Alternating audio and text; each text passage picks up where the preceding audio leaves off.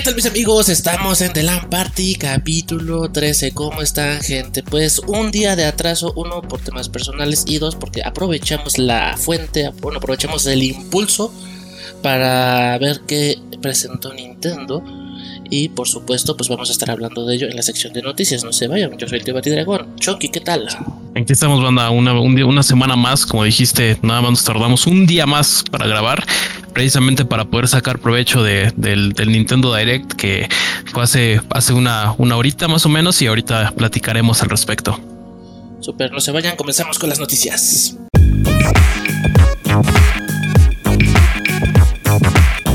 Bueno gente, en capítulos anteriores estábamos hablando de las adaptaciones de videojuegos a películas, de videojuegos a series, y esta vez retomamos el tema porque Lionsgate, una casa productora un poco ya famosilla, yo la asocio mucho con la saga So porque ellos nos trajeron So a, nuestra cultura popular pero ellos ahora están adaptando lo que vendría siendo el juego de Borderlands para eh, adaptación cinematográfica, como ya, lo, como ya lo habíamos mencionado.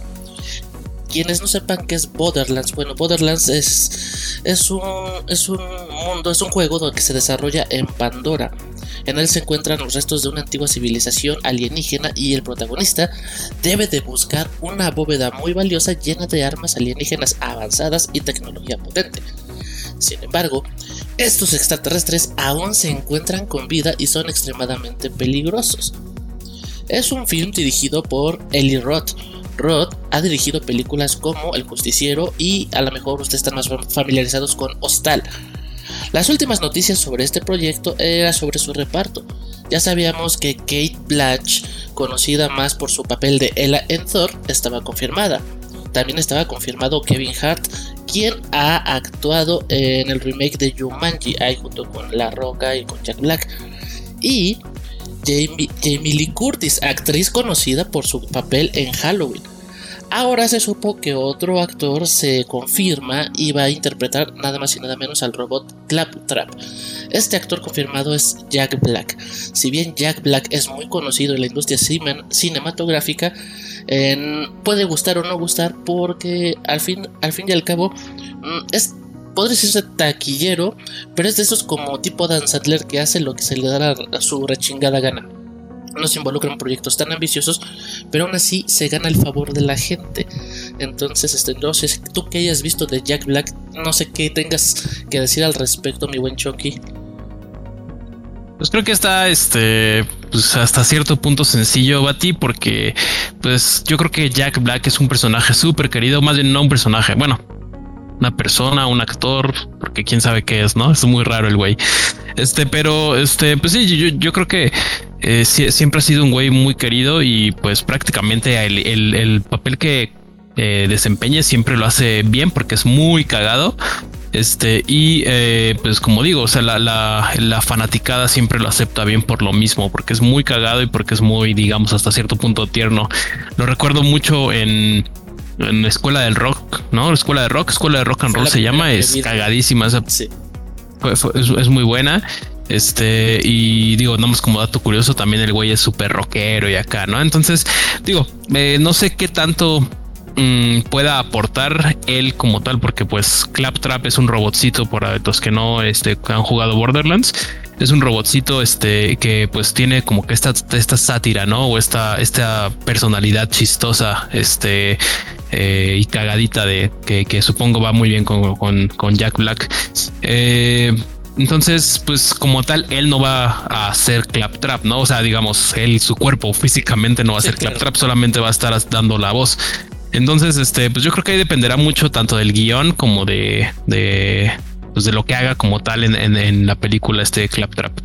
Eh, y más allá, pues, pues, lo mismo de siempre, ¿no? Siempre da miedo estas noticias acerca de, películas porque pues, normalmente no, salen tan bien, pero pues bueno, pues dejémosle la, el beneficio de la duda para, para ver qué tal le sale. Sí, por supuesto. Y bueno, si le funcionó a Vin Diesel con Groot, eh, pues bueno, yo creo que podría, podría funcionar este para. O a Rocket Raccoon, ¿no? Ajá. El. No me acuerdo cómo se llama este güey, pero bueno. Este, el Rocket Raccoon. Bradley Cooper, Bradley Cooper. Ese gato. Sí, entonces, pues. Tengámosle fe. sí. Sí, es muy cagado ese güey. Entonces, supongo que le va bien, le irá bien. Eh, pues nos pasamos a la otra nota de. Ah, igual otra adaptación, ¿no, Bati? Que tenemos eh, en la puerta, que, en la puerta yo diría entre comillas, ¿no? Porque precisamente digo, la nota es que ya tienen, eh, ya, ya designaron al menos como el principal cast que van a, que van a tener para, para The Last of Us, la serie. Es serie, ¿no? Me parece que, es serie. Es serie por HBO, así es. Bueno, exactamente. Eh, por HBO, eh, la, bueno, pues la, producción recientemente confirmó que eh, a los dos actores como protagonistas, primero Bella Ramsey, confirmada como Ellie. Mm, yo no vi Game of Thrones, así que tampoco podría decir que también lo hizo esta chica, pero tengo entendido que Bella Ramsey ha tenido o, tuvo un muy buen papel en, Game of Thrones. es una joven actriz conocida como la reina más joven de Game of Thrones y Pedro Pascal, este amigo que pues, supongo que ahorita está muy de moda precisamente por The Mandalorian, eh, que va a interpretar a Joel. Eh, como saben, el buen Pedro goza de una popularidad renovada gracias a que protagonizó eh, en The Mandalorian. pero también lo hemos visto en la película más reciente de La Mujer Maravilla y curiosamente Pascal también sí, participó en Juego de Tronos como Oberyn Martin. Mira, eso, eso no lo sabía, ¿eh? Es el príncipe que estuvo casi nada de vencer en la montaña en combate, pero al final terminan reventando el cano. Spoiler alert. este, la, serie se basará prácticamente en los sucesos del videojuego de Last of Us publicado en 2013. Aquí yo creo que la noticia digo, ya no es como una novedad que se va a hacer este, la, película o la adaptación, perdón, la serie eh, adaptada del videojuego. Eh, pero eh, en lo personal me gusta cómo quedaría Pedro Pascal, o al menos imaginándomelo. creo que me, gustaría o me gusta cómo, cómo se vería como Joel. De la chica, mm, este, la verdad, como les digo, yo no conozco nada acerca de ella, no, no vi Game of Thrones, no sé en qué otras, en qué otros lugares ha aparecido. Ahí tengo mis dudas porque creo yo que físicamente no se parece tanto, pero bueno, eh, será la magia de la producción la que se encargará de, darnos esos personajes que, tanto eh, hemos visto en pantalla, ¿no? Este, y bueno, pues fuera de eso, Bati, mm, pues yo creo que, pues igual a esperar, yo creo que todavía falta muchísimo, como que apenas, como para que apenas tengan al cast. Eh, yo creo que, digo, todavía les falta grabar, este, después, pues todo lo que se tiene que hacer en post, postproducción y, pues bueno, yo digo que todavía falta bastante, pero pues ansioso por, por ver algo eh, acerca de, esta adaptación. ¿Tú qué opinas? Pues yo más temeroso por el tema de cómo han salido las adaptaciones. Si bien HBO hizo buen trabajo, entre comillas buen trabajo con Game of Thrones porque mucha, mucho fandom odió las últimas temporadas. Eh, el ejemplo de, por ejemplo, de esta niña Bella Ramsey, en realidad se podría decir que, entre comillas, también tiene una, una trayectoria joven, temprana. De hecho, está investigando su filmografía. No goza de tanto trabajo como lo haría, no sé, artistas de Disney, que sabemos que Disney luego explota y desde morros les, les da una filmografía y una experiencia brutal. Eh, creo que en Juego de Tronos fue su, su papel hasta ahorita más este, relevante. Yo sí vi este, la serie y te puedo decir algo, o sea, eh, ahí le tocó protagonizar a una, a una, literal, a una niña que funge como reina y tiene que tener un carácter extremadamente fuerte para gobernar en un mundo donde eh, pues está rodeada de, de machos que pues la, la, menosprecian por ser niña, por ser este, mujer y por su edad y se impone Spoiler alert, este, desafortunadamente su personaje muere en, en una batalla muy importante dentro de la trama de la serie, pero llegó a, a atraer varias miradas. No, el personaje como no siguió más, pues tampoco pudimos ver más de la chica actuando como esta reina. Y del tema de Pedro, sí, dime. No, no, no, tú sigue. Ahorita yo eh, iba, iba a comentar algo de Pedro Pascal, pero vas, vas. Va. Eh, Pedro Pascal, por ejemplo, este se me hizo algo muy curioso. Eh, no sabemos ni siquiera cómo vaya a estar caracterizado, me refiero en cuanto a la producción.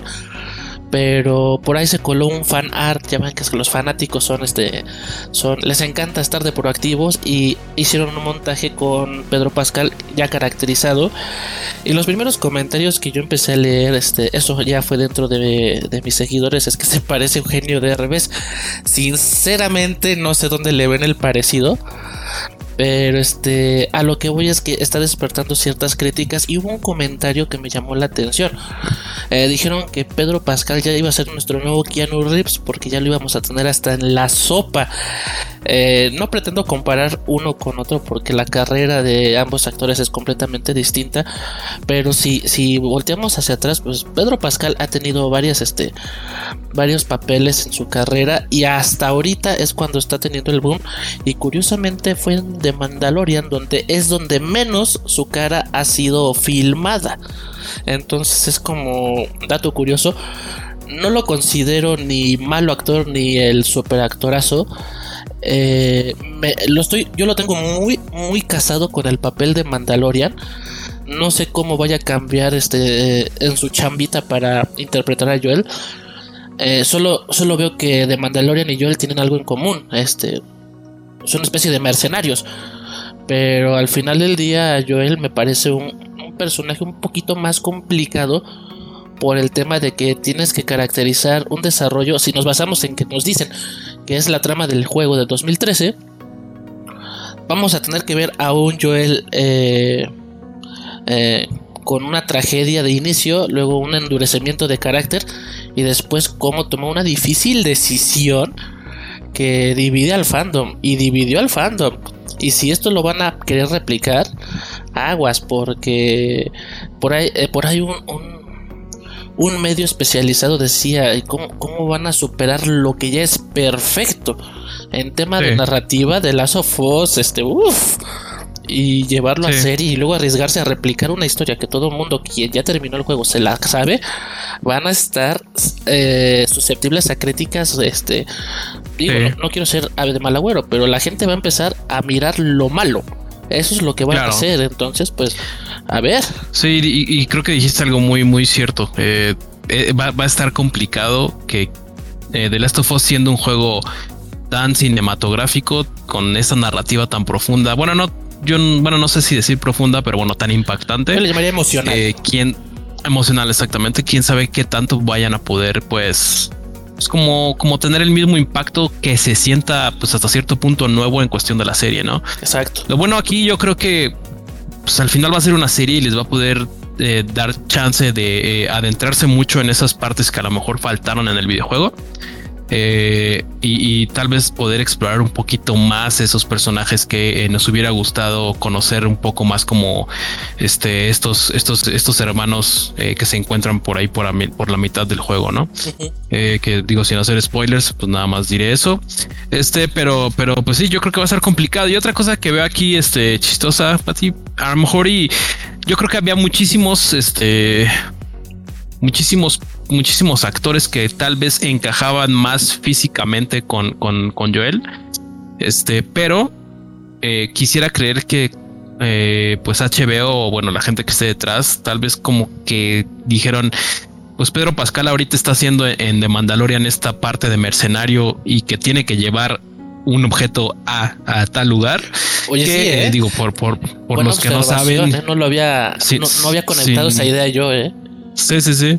Sin, sin, sin, sin esto ser spoiler, eh, en The Last of Us igual Joel tiene que llevar a Ellie de un punto A a un punto B, ¿no? Entonces digo, pues a lo mejor está también por ahí.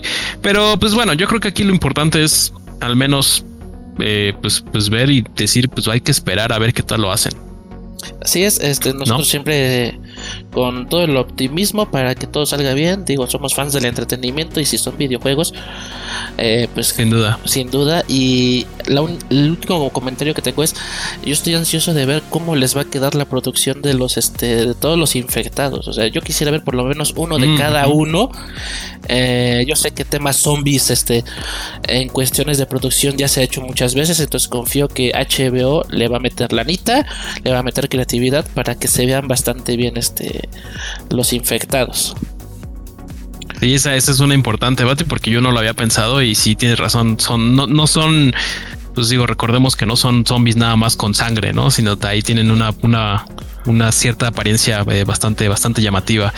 Pero bueno, pues este, creo que tú ahora también nos traes más noticias acerca de E3 2021, ¿no? Que, el, que el que creo yo que ya estaba muerto, según yo, pero a ver, vamos a ver qué nos dice, qué nos traes. Híjole, este, pues muchos ya quieren creer eso, que ya está muerto, que de hecho se estaba muriendo desde el año pasado cuando Sony y Electronic Arts habían dicho yo me bajo del barco. Luego vino pandemia y pues todo el mundo se bajó del barco y estaba esta incertidumbre gente de qué iba a pasar este año 2021. Y pues resulta que comienzan los preparativos para la E3 2021 online. O sea, de entrada ya nos están diciendo que no va a volver al formato tradicional y eh, apenas están como que mandando las invitaciones a los participantes o a los que pretenden que participen. El problema acá, mi gente, es que todas las compañías que se vieron obligadas a hacer el evento online ya tuvieron su experiencia, bien o mal la tuvieron. Y cada uno ya sabe si le va mejor o peor estando en arriba de una E3. Entonces, este, desafortunadamente ya no hay una certeza de quién se vaya a subir al barco. Yo de cajón estoy descartando a Sony si ya se bajó y, está planteando un camino. Yo no creo que regrese.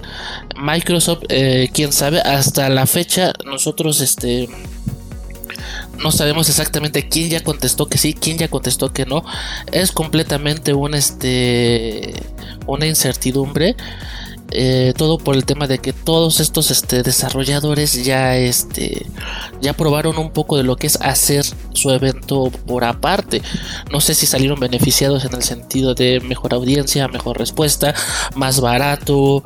Eh, vaya, o sea, es una completa incertidumbre donde si bien ya decíamos del año pasado que el E3 estaba agonizando y estaba en problemas porque Sony se había bajado, pues ahora este, no se sabe si a la mera hora no hay los suficientes, este, de los convocados no hay suficientes participantes y se termina cancelando. Es una realidad que a muchos no nos gusta aceptar, pero es una posibilidad que está en la mesa. Solo nos queda preguntarnos quién será quien ya haya contestado y sobre todo que haya contestado que sí.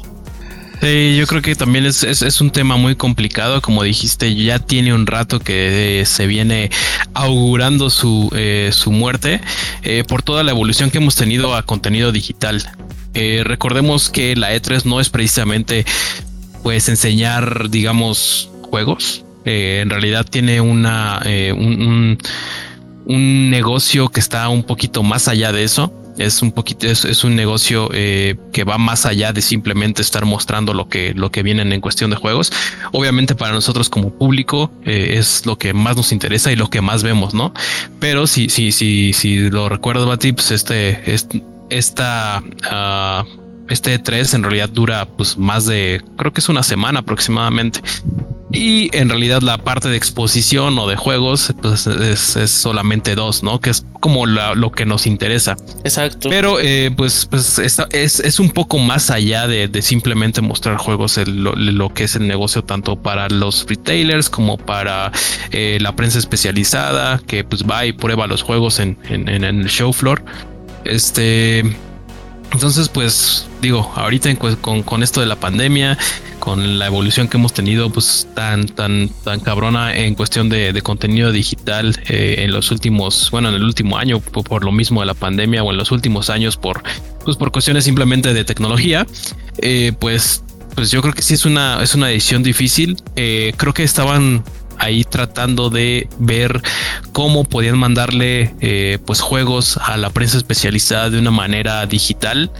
Pero eh, muchos comentarios de lo que yo alcancé a leer de la prensa especializada era como decir pues es que eso no sirve, ¿no? Porque va a depender mucho eh, de mis impresiones van a depender mucho de, todo lo que está a mi alcance en ese momento, ¿no? Digamos que a ti, a ti, a ti te mandan, bueno, más bien a ti y a mí nos mandan, no sé, este Breath of the Wild 2, ¿no? Eh, un, build, una, un, una, un demo ahí de manera digital. Eh, pero a mí con, no tengo un buen internet, no tengo una buena computadora, no tengo bla, bla, bla, y me va a correr de la chingada y yo mis impresiones van a decir, van a ser, este pedo está de la chingada, pero en el lado B digamos tú que si tienes una buena computadora, un buen internet, tus impresiones van a ser mejores, ¿no? Entonces, pues, al final yo creo que es, este una es, algo muy complicado lo que está intentando hacer la ESA, esta es la Entertainment Software Association, que son los que se encargan precisamente de, de, pues, de hacer todo esto. Y pues ahorita también es muy complicado porque eh, desde el año pasado ya se bajó PlayStation. Creo que Xbox sigue. Xbox, eh, sigue como el otro que se bajó era Electronic Arts. Electronic Arts, o sea, ahorita la verdad es que ya hay muy poca gente como tal en, la E3 y todo el mundo como que se anda mudando a esta parte de, contenido digital, precisamente como lo que hace Nintendo ahorita con su Direct, ¿no? Que igual el año pasado empezó PlayStation con su PlayStation Experience, creo que se llama PlayStation Direct o bueno, X. Entonces, pues sí, es una decisión ahí complicada. Creo que a ninguno de nosotros nos gusta porque, digo, al menos en lo personal, yo desde chiquillo decía, güey, ojalá y algún día pueda ir a una E3, que, también es otra noticia mala, ¿no? Se, acaban de abrir las, la posibilidad de que el público general o el público apenas de afuera pudiera ir. Sí, sí, sí, sí. Sí, teníamos dos años apenas este, teniendo esta oportunidad y pues ahorita otra vez atrás, ¿no? Entonces, yo creo que es eso, es este, pues ni modo, aceptar que pues, tiene que evolucionar de alguna forma esta, esta E3. Este, y pues yo creo que ya está, en sus últimas como para decir, tengo que ir a, a Los Ángeles, este, a, a, a la E3. Pues sí, digo, este, digo, es tanto bueno como malo, no sé la perspectiva que la gente le quiera dar. Eh, el hecho de que todo se vuelva digital, pues para pequeños creadores de contenido como nosotros, nos permite tener el, al mismo acceso a la información que tenía la prensa especializada en su momento, porque, como dices, este recientemente se había abierto a público y quienes podían ir a la E3 todo el evento era la prensa especializada, que era mediante invitaciones y pues eso era súper restringido. El tema, de el tema de las demos que cuentas pues también es un super factor. Pero yo creo que del lado positivo le está quitando el velo o, o todo el humo que pudiera haber. Porque al final del día en una E3 tradicional siempre, siempre se vieron estos, estas demos que se veían wow. Y cuando se lanzaba X o Y juego venía el downgrade entonces donde la gente decía, oye, qué pedo, esto no es lo que yo probé. Y, ya después te enteras que, que la computadora, bueno, la máquina con la que estabas haciendo el demo ni siquiera era una consola de esa generación, era una PC y estaba este, con los componentes más chingones en ese momento. Sí, era una PC de la NASA, ¿no? Corriendo Cyberpunk. Ajá, entonces digo, entre las cosas positivas que yo quiero ver si esto, si la E3 llega a mudar a un formato online y eso si sobrevive que va a disipar mucho humo, porque ya va a ser más difícil que la gente nos pueda engañar. O si no van a estar, por ejemplo, este, como le hace Nintendo, o sea, en cada trailer que, que saca siempre te pone las letras chiquitas. Esto es este es corrido con el motor del desarrollador, no son imágenes finales del juego. Y te lo dejan bien clarito, pero entonces este pues bueno, este nos tocará esperar a ver qué sucede, eh, qué noticias se darán. Sobre todo, eh, yo creo que el, paso más importante se dará cuando se sepa quién, quién ya contestó y cuál fue la respuesta de los desarrolladores.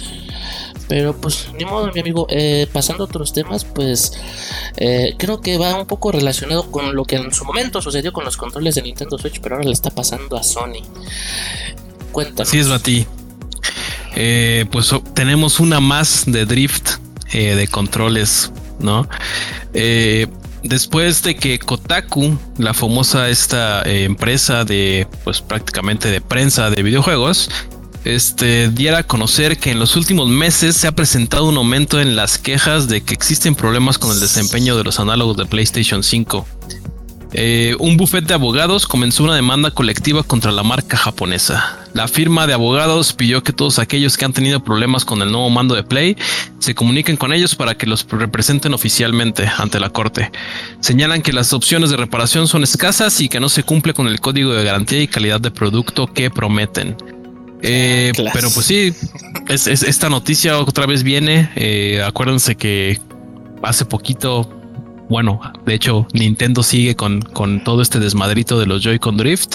Eh, y nada más dando un poco de contexto, Bati, sino para aquellos que no lo conocen o no están muy familiarizados con el concepto, es eh, aquella vez cuando estás jugando con tu control y por extraña razón, eh, alguno de los, de los sticks, de los análogos, se mueve solo, eh, más bien no, no, no el, no el análogo, ¿no? Sino más bien tu muñequito hace cosas raras sin, que tú hagas un movimiento como tal en el, en el, en el análogo.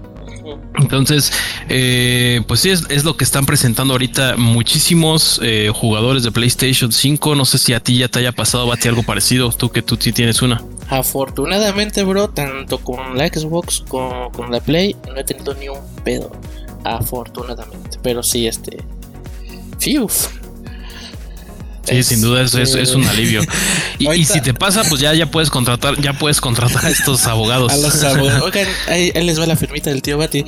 Eso, eso me, ahorita que mencionas eso con Nintendo, dije, no, pues ya, ya que andamos en demandas, pues mejor que Nintendo le preste sus abogados, porque está cabrón. De, hecho, de lo, de lo que también alcancé a leer aquí, eh, no solo ya recurrieron, ya recolectaron las firmas necesarias, ya metieron los papeles para que empiece el proceso de demanda e incluso por ahí se filtró, eso es más un rumor que una confirmación, que, alguien desmontó los el DualSense y resulta que puede ser que estos análogos vienen a ser reciclados del DualShock 4.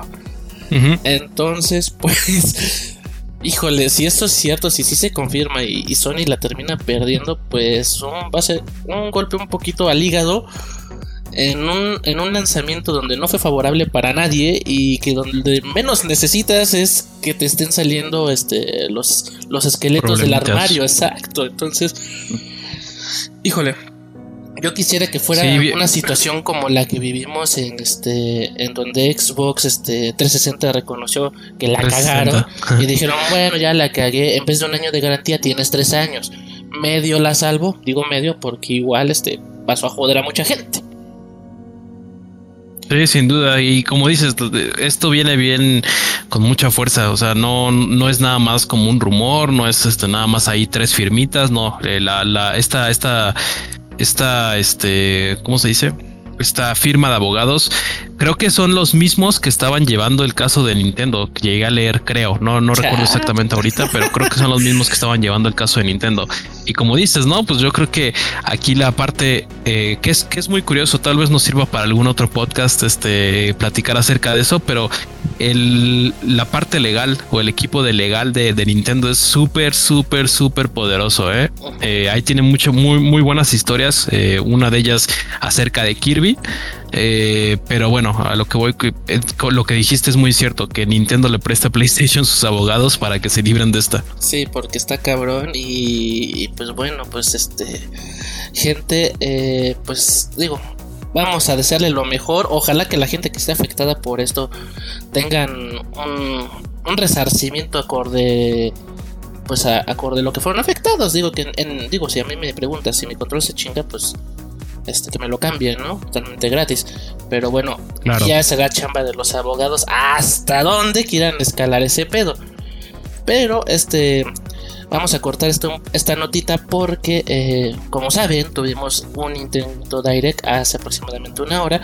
Entonces también queremos platicarles al respecto de lo más, pues sí, lo más destacado que se pudo haber mostrado porque eh, este, este Nintendo Direct es especial por una razón es el primero formal. No, no hablo de los mini, porque los mini sí los tuvimos bastantes.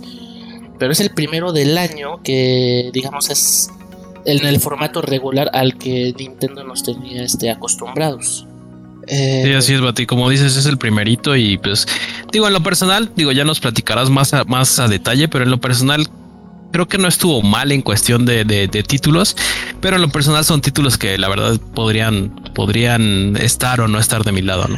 Claro, sí, es, es tema de gustos. De hecho, este al, momento de ver este Nintendo Direct me, recordó un poco de, de, un reportaje que hice en su momento de por qué Sony está perdiendo público japonés. Y la conclusión acá es que Sony está generando juegos más más de este lado del charco, más del occidente, más hollywoodenses. Y que pues ya no está generando juegos de nicho como son los JRPG, las novelas gráficas, cosa que Nintendo está sosteniendo. Entonces por eso Nintendo pues está pateándole el culo allá eh, pues, en su tierra madre. Pero vámonos rapidísimo con, con, con lo que fueron este, sacando, eh, pues yo creo que empezaron un poquito, si no fuerte, bastante este, llamativo. Diríamos dos personajes nuevos para. Troleada, troleada. Ajá, exacto, una troleada en, Super Smash.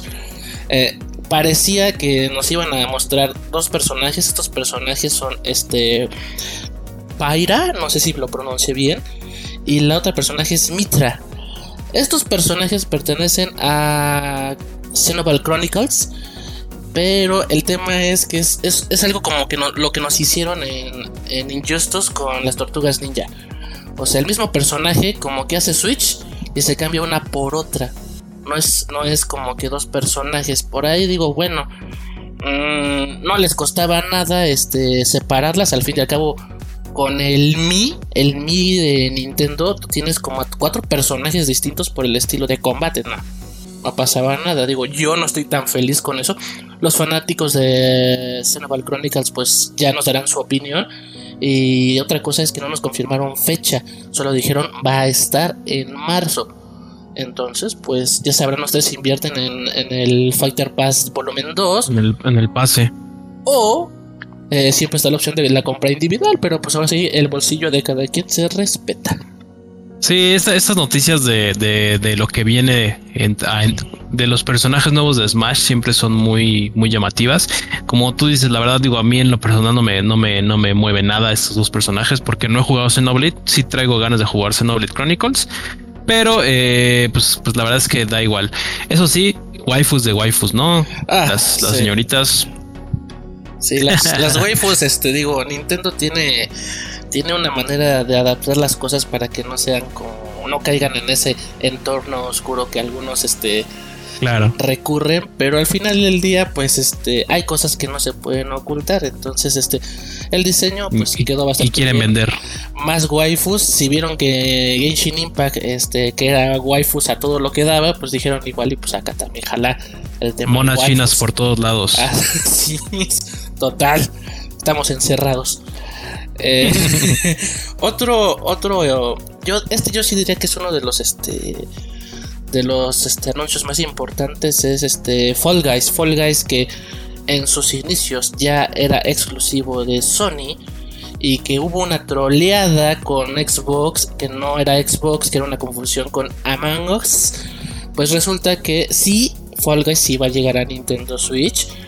Eh, tampoco confirmaron fecha, solo decía este verano.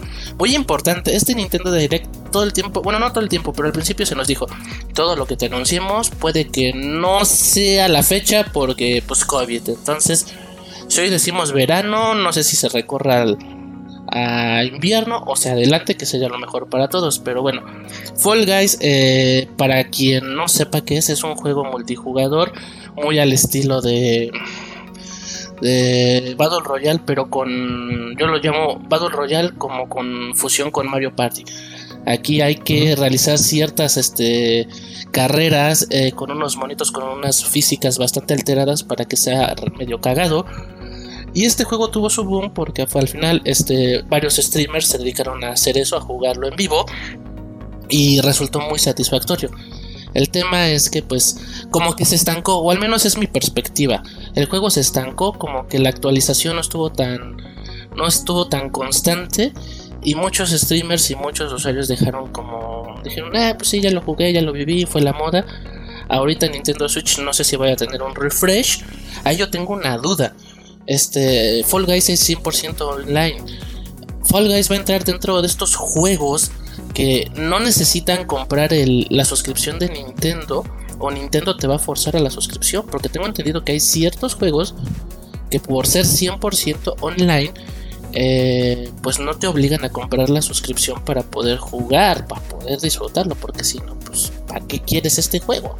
Sí, yo creo que aquí pues es este es complicado ya su llegada tan tardía, yo creo. Sí. Eh, desafortunadamente vivimos ahorita en una etapa en donde los juegos que se ponen de moda en, en, Twitch, en, estas plataformas, solamente duran un ratito.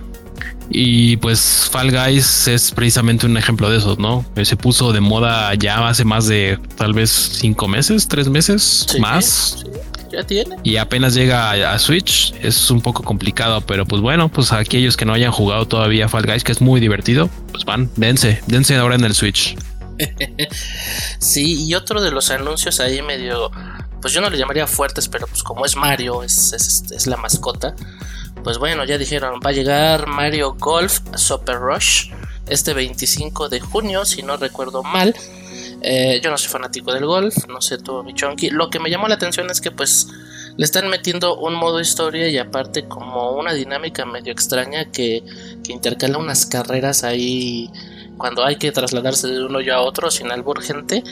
Y este, pues bueno, ya saben cómo son los juegos de Mario. O sea, todo lo que toca Mario llega a tener esas dinámicas medio fantásticas para hacer el pedo un poco familiar. Entonces, pues a ver cómo le sale.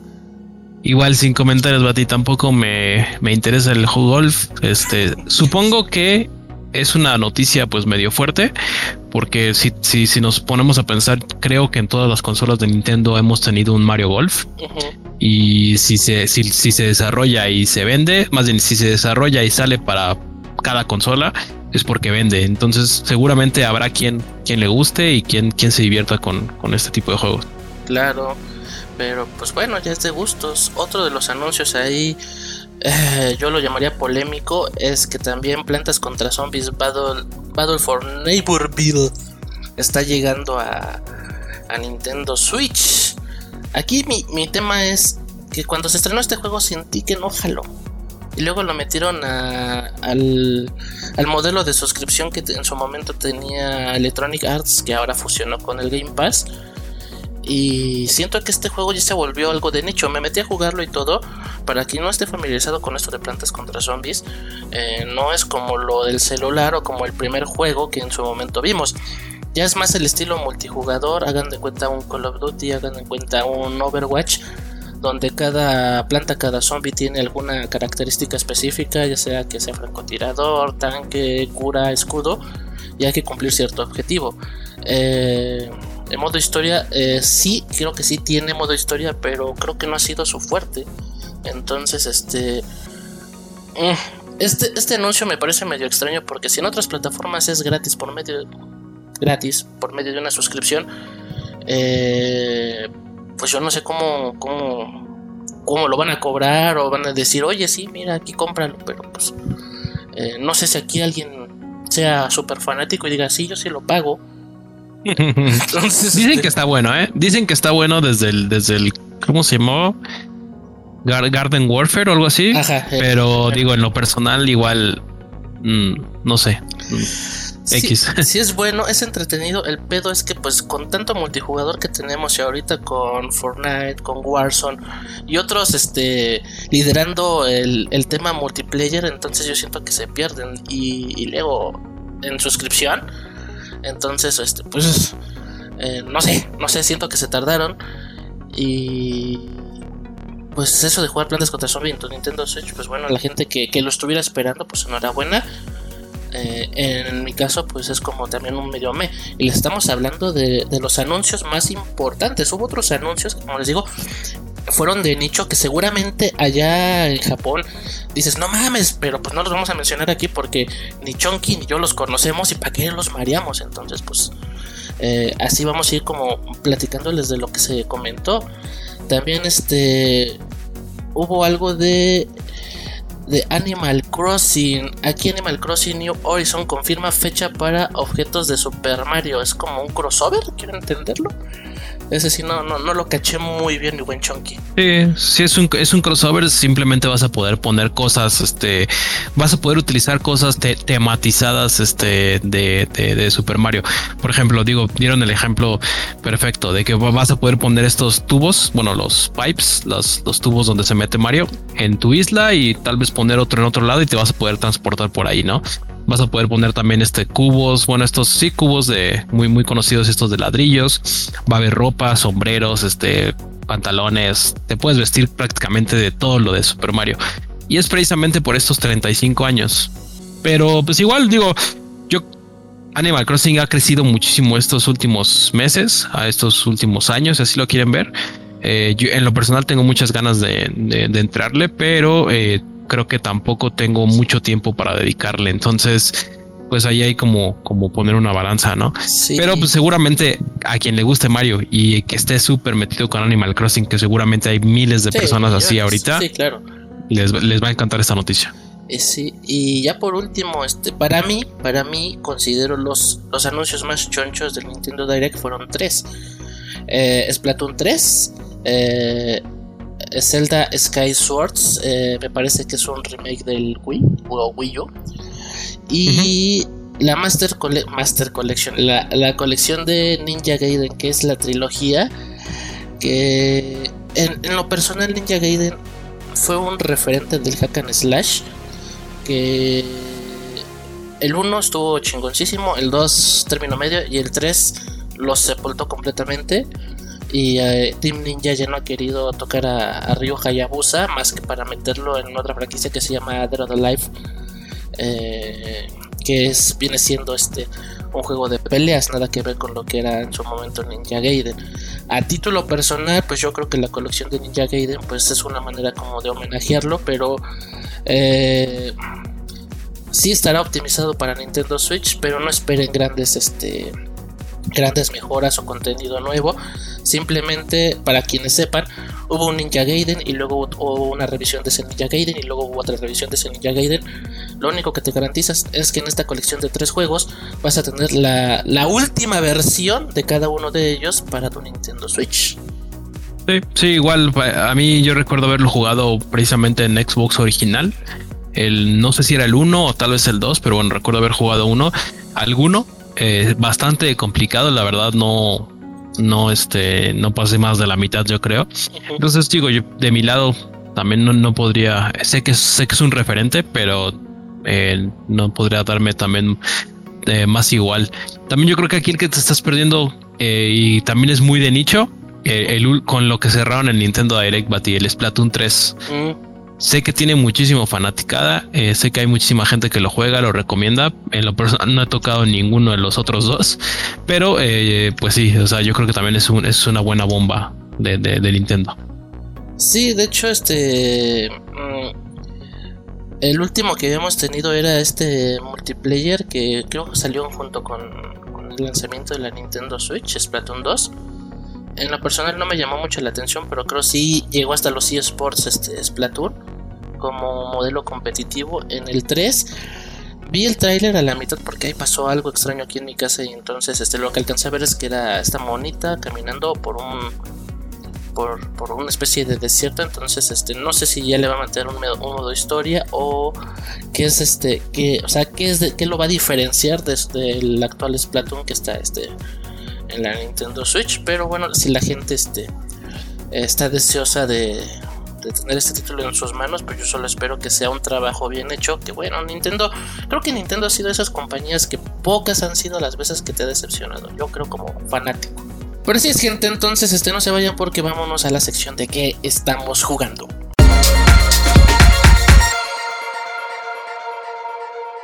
Bienvenidos gente y pues ahora sí este mi buen Chonky, cuéntanos qué has hecho esta semana.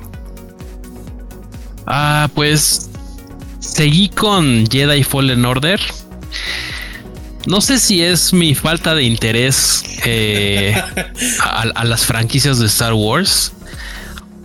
O no sé si es mi poca habilidad con juegos tipo Souls. Digo, para quien no recuerde y, también dando un poco de contexto, este Jedi Fallen Order precisamente es una de sus características este, fuertes, es el hecho de que trae como cierta inspiración en juegos como Dark Souls o Demon Souls o este, estos Souls-like que se les conoce, ¿no?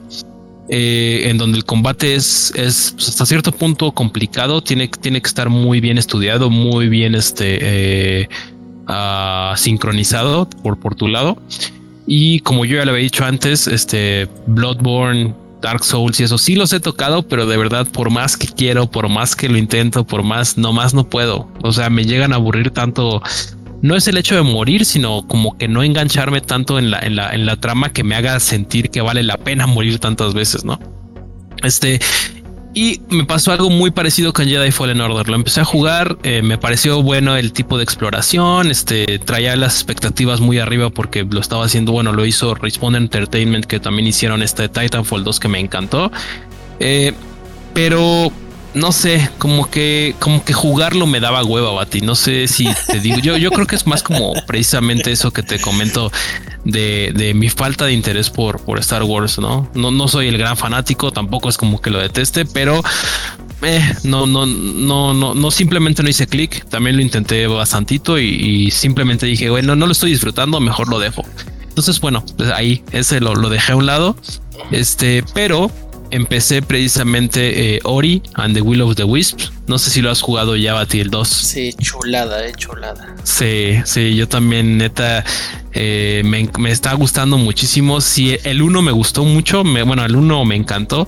Este es como esta pregunta y precisamente lo que veía en muchas reseñas. ¿Cómo, cómo pudo Moon Studios, que es el estudio que lo está haciendo, cómo pudo hacer todavía mejor lo que ya era por mucho mejor, ¿no?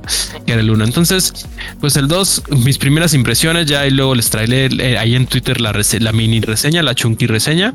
Este, pero eh, como primeras impresiones es precisamente eso. O sea, es increíble cómo se siente aún mejor que el primero.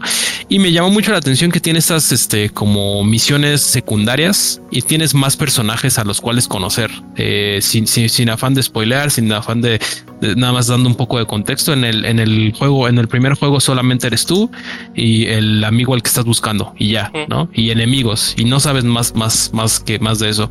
Aquí en el 2 hay pues misiones secundarias de, de, gente que te, encuentras en el mapa este y tienes que hacerle pues los favorcitos este eh, que ya conocemos de tráeme esto o encuentra esto eh, y además tienen pues, otras mecánicas como lo que digo ciertos personajes que son visualmente muy padres muy bonitos y hasta cierto punto como que logras hacer un clic con ellos entonces, este, pues bueno, esas son como mis primeras impresiones hasta el momento. Me está gustando mucho, me trae muy enganchado. Si es de estos juegos que me levanto y digo, güey, quiero jugar, quiero jugar, quiero jugar.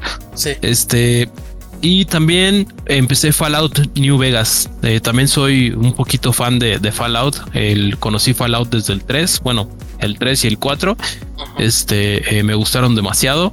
Y el New Vegas lo había jugado anteriormente en, 360, pero nunca lo terminé nada más. A lo mejor jugué como, como, como las primeras eh, horas. Y ahorita pues, lo, decidí retomar con esta retrocompatibilidad que tenemos afortunadamente eh, bastante amplia en, Xbox.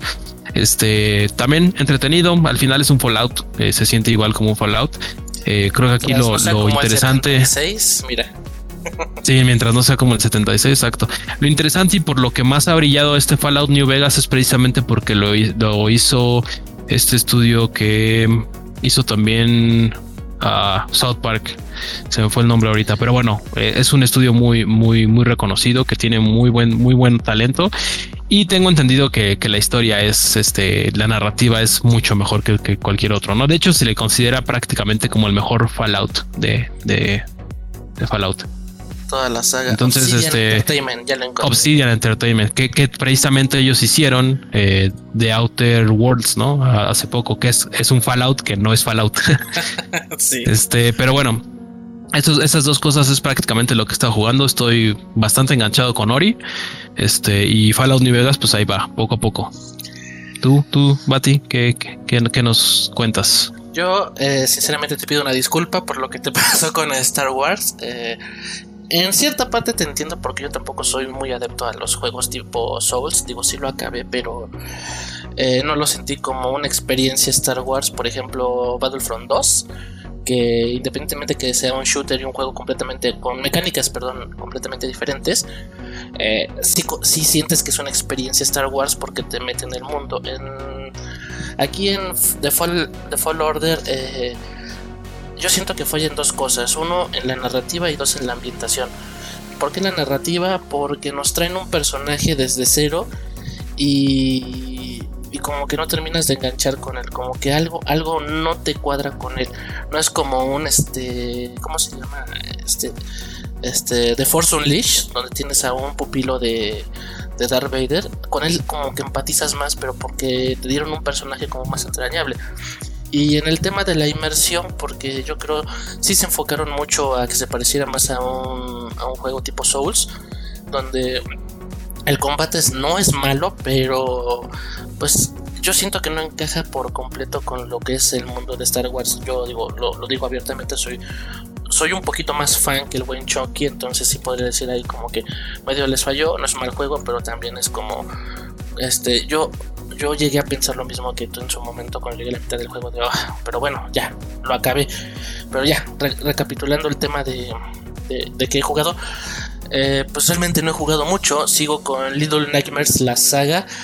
Y es que sigo impresionado cómo me logró enganchar ese bendito juego desde el principio hasta el fin. ¿Por qué digo desde el principio hasta el fin? Porque jugué, eh, este, obviamente el primer juego, lo terminé como yo lo comenté en, vivo, pero este, me sirvió para engancharme y, y pues terminé comprándome, como ya dije, eh, Little Nightmares 2, que estoy este pues no lo he terminado, yo creo que lo termino entre hoy y mañana, porque eso lo estoy haciendo también en vivo. Pero mantiene esa esencia que te invita a explorar ese mundo medio torcido con lo mismo, volvemos a lo mismo, con una, con una narrativa que, que a ti como espectador te deja sacar tus conclusiones. Pero más allá de eso, me, sumergí porque resulta que hay algo llamado Little eh, Nightmare, no, este, Very Little Nightmares que es la versión este, para dispositivos Android y iOS. Y resulta que este juego también es canon, este juego es precuela del primer título. Entonces pues también lo estaré jugando. No sé cómo le voy a hacer porque a lo mejor sería el primer juego mobile que yo transmitiría o, o subiría a redes sociales, pero lo tengo en la mira y también me sumergí en su universo eh, porque resulta que hay unos cómics, este, algo así, porque en el sentido tradicional de cómic no es, son como unos GIFs, este, que están acomodados de una forma muy estética que tú vas haciendo el scroll en la pantalla de tu dispositivo y, vas viendo pues una especie de, película que pues vas a estar recorriendo con el dedo. Pero te enriquece más este universo y en lo personal despertó en mí esta curiosidad por conocer más a los personajes al punto que pues ya estoy poniendo un video más a detalle de su universo y, y qué más nos puede ofrecer. Eh, más allá de quererles vender el juego Little Nightmares, pues yo que soy un completo enemigo de los juegos de terror porque soy muy pussy, eh, les digo que este juego no es de terror, es suspenso, suspenso bien implementado, con mecánicas sencillas eh, y, y, con escenarios pues bastante este, bien trabajados. La verdad, felicidades para estos vatos que que lograron repetir el éxito y pues también tiene sus fallas, pero bueno, este cuando estos juegos brillan más por lo bueno que por lo malo, pues sinceramente pues no podrías este quejarte. Y siento que yo ya lo probé en el juego que regalaron en Xbox, pues yo no me siento estafado al momento que pues lo compré de lanzamiento. Entonces, pues eso yo espero la próxima semana ya hablarles de otro juego. Eh, pero de mientras, pues es, eso. Eh, mi semana ha sido puro Little Nightmares que aparte compré los DLC del primero, compré los DLC y luego compré el 2. Y quiero comprar el jueguito de iOS ah, porque también te lo andan vendiendo 100 baros, mamá. Entonces, pues ahí le ando pensando, pero lo más seguro es que sí suceda. Eh, pues lo importante es que lo estás disfrutando. Y ves que ahí este sí, sí, sí te llegué a ver este un par de veces en tu stream. Y pues digo, lo, lo que más, lo que más resalta es que sí está bastante tétrico, eh. O sea, creo, creo que no es, no espanta como tal. Exacto. Pero como que la ambientación, este, los personajes, todo esto está un poquito ahí spooky, un poquito tétrico. Sí, la verdad es que, pues sí, no sé de cuál se fumaron porque es súper bizarro, de verdad. Tú lo ves y digo, si no, yo leí una reseña donde decían es que es como una crítica al sistema, ¿no? Y en cierta medida, pues dices, ah, pues sí, pero pues lo ponen de una forma bien pinche torcida. Como en el primer juego, los, los comensales que están tan, pues tienen tanta gula que pues no pueden ni caminar. En el, en el segundo juego, que ya llegué a la parte de lo que es este la escuela, los niños este, en un sistema escolar opresivo, donde la maestra es la única que tiene el, el poder y, y tú golpeas a los niños y tienen la cabeza hueca, que se me hizo la metáfora más, este, más, digamos, exacta, porque al final del día, pues, digo, son temas filosóficos, pero te hace pensar, dices, oye, sí es cierto, cuando tú, en, esos viejos modelos de educacionales donde te decían esto es un cuadrado y, y, no podías decir otra cosa, pues básicamente eso es lo que te enseñaban, ¿no? O sea, y aquí lo pusieron de una manera que dices, hijo de, no, o sea, Sí, o sea, sí, sí encaja, pero a la vez dices, pinches güeyes torcidos. O sea, buscaron la manera más retorcida para mostrarte un mundo que, que igual no está tan alejado de, de, lo que es nuestra realidad. Pero bueno, esos son temas filosóficos, son son perspectivas que puede tener uno o no. A lo mejor alguien va a decir, ay, ¿de cuál te fumaste, Bati? Nada más es un juego, no chingues también, ¿verdad? Se vale, se vale, pero este. Por eso, por eso es que el juego me engancho, porque tiene tantas cositas que dijo, no son casualidad. Estos vatos le pensaron para hacer cada detalle, pero le pensaron. Sí. Y yo, creo que es algo recurrente en, los juegos indie. Que quisiera creer que esto es un juego indie, ¿no? Eh, que, se intenta. Pues este... es este Tercer Estudios estos vatos, ahorita te digo que, que han hecho. Eh, bueno, no, pero me refiero a que me refiero a que han tenido un desarrollo independiente, pues, o sea, ah. no, es como que tengan el dinero en la mano, ¿no? O sea, no, es como que tengan los millones de quien les esté, les esté este, subastando esto. No, no son. A lo que voy con, mi comentario es que precisamente es, son estudios o son juegos que precisamente se prestan demasiado a dar este tipo de, de mensajes más allá de, de simplemente el juego, ¿no?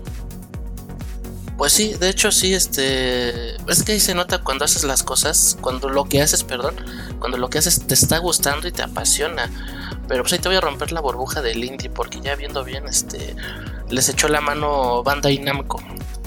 Este... Digo, no demerita el esfuerzo que, que hizo Tertiary Studios porque pues una cosa es el tener la lana otra cosa es tener este, el talento pero este ojalá que gracias a este respaldo de Bandai haya una tercera entrega tengamos una trilogía y, y no sé no sé este a lo mejor de ahí sale una nueva saga que dentro de unos años se vuelva un referente de, de la industria nunca se sabe bueno gente, vámonos con el tema de la semana.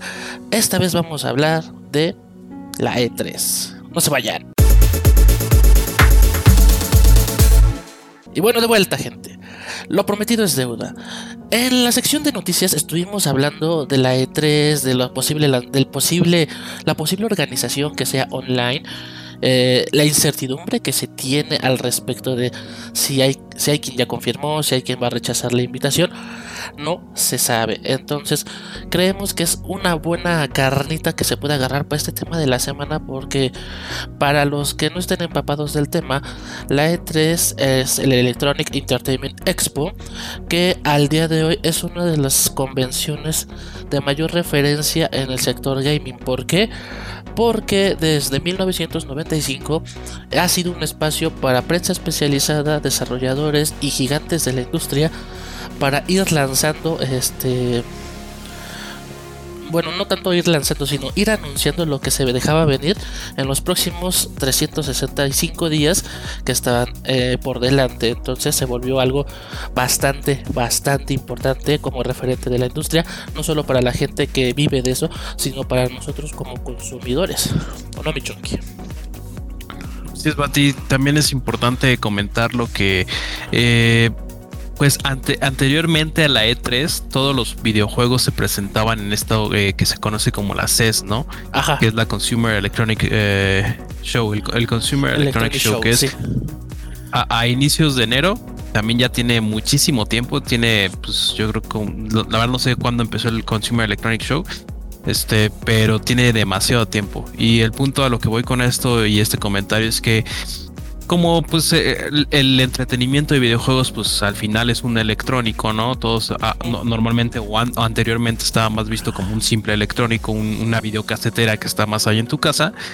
Este, pues todo este tipo de exposiciones y de eh, presentaciones de nuevos juegos, nuevas consolas, nuevos este, gadgets eh, con, todo esto de, relacionado a los videojuegos, pues este se hacía precisamente en esta en esta CES eh, posteriormente, pues creció tanto esta parte y este mercado de videojuegos que, como dijiste, en el 95 este se, se fundó o se sí se fundó la primera la primera E3 en, en, Los Ángeles. Eh, eh, antes de que avances, mi querido Chunky, además de, del CES, también existía el European Consumer Trade Show, pero no es tan importante porque de este lado pues casi no había tanta comunicación en ambos lados de, de los continentes. Ahora, quiero, quiero contarles unas anécdotas que fueron las que detonaron en su momento eh, la E3. Como dice el buen Chonky, esto comenzó con el Consumer Electronic Show, el CES, pero la, triste realidad es que el espacio dedicado a los videojuegos en esa feria, en esa convención, era así, era raquítico, eran el relleno. ¿Por qué? Porque como dice este Chonky en ese entonces, eh, era, pues no eran vistos como algo relevante, de hecho se, se sesgaba solamente para los niños como un medio de entretenimiento y en ese entonces pues a los niños les importaba un poquito más, este, seamos realistas, les importaba un poquito más salir, jugar, este, esa infancia que muchos sí tuvimos la oportunidad de tenerla. Pero eh, una de las anécdotas que detonó esto era que en ese momento eh, eso fue por, por, culpa de Donkey Kong. Nintendo y Atari tenían, este, antes de ser eternos rivales, tenían un acuerdo en el que Atari iba a distribuir las consolas de Nintendo de ese entonces dentro del continente americano. La bronca vino cuando el, mero chingón de Atari ve en me parece que se llaman Coleco. Coleco era su competencia. Ven una computadora de Coleco, bueno, una computadora, una, como consola, eh, corriendo Donkey Kong. Cuando se supone que las negociaciones exclusivas eran este, con Atari. Esto pues detonó el berrinche del, mero mero de Atari y pues rompió relación con Nintendo. Desafortunadamente para Atari él nunca se pudo recuperar de eso, pero sabemos que Nintendo pues de ahí en fuera este, salió este avante, es, el, es de los gigantes hoy en día. Y como dato curioso, eh, también se venía viendo lo que era este los primeros inicios de, de PlayStation Recordemos que todo nació porque se supone que Sony y Nintendo tenían un acuerdo donde Nintendo también volvió a romper el acuerdo y mejor se fue con Philips. Aquí PlayStation lo supo manejar mejor porque este, coincidiendo con el primer E3, que también fue la primera E3 de Sony, bueno, de todos realmente, pero Sony era la primera vez que se metía en la industria, eh, lanzó la PlayStation. Entonces, dado que no se le daba la importancia, había relaciones y otras este, relaciones rompiéndose y alianzas formándose, detonó lo que hoy conocemos en 1995 la E3. Exactamente, y, es un poquito también relacionado a lo que platicábamos este eh, anterior al, bueno, en, los temas pasados, ¿no? Que en realidad, más allá de mostrar videojuegos, este, pues en realidad era como para formar vínculos y formar negocios en cuestión de, de pues, de videojuegos, ¿no? De, consolas. Recordemos que el CES, digo, todo esto inició en el CES, Recordemos que el CES está, es esta este, exposición donde todo el mundo lleva pues prácticamente tecnología, gadgets, este futuro en cuestión de ciencia y tecnología. Y eh, se muestran muchísimos de esos productos que vienen en un futuro, pero más allá de decir te vengo y te presento el nuevo iPhone 50 Pro, ¿no? Y lo puedes comprar. No, no, no. Es, es un, es un, este, es un evento más eh, enfocado precisamente a que la gente vaya y diga, ay, güey, me interesó tu producto, eh, te voy a, voy a ser tu inversionista, ¿no?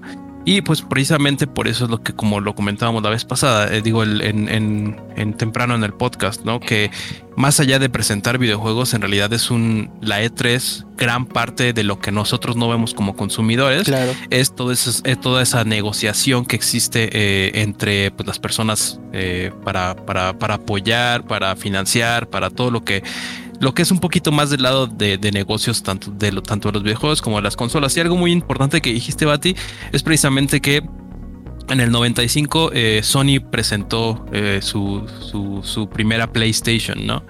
Eh, y digo, aquí sacado de, Wikipedia, tampoco, tampoco me crean mucho.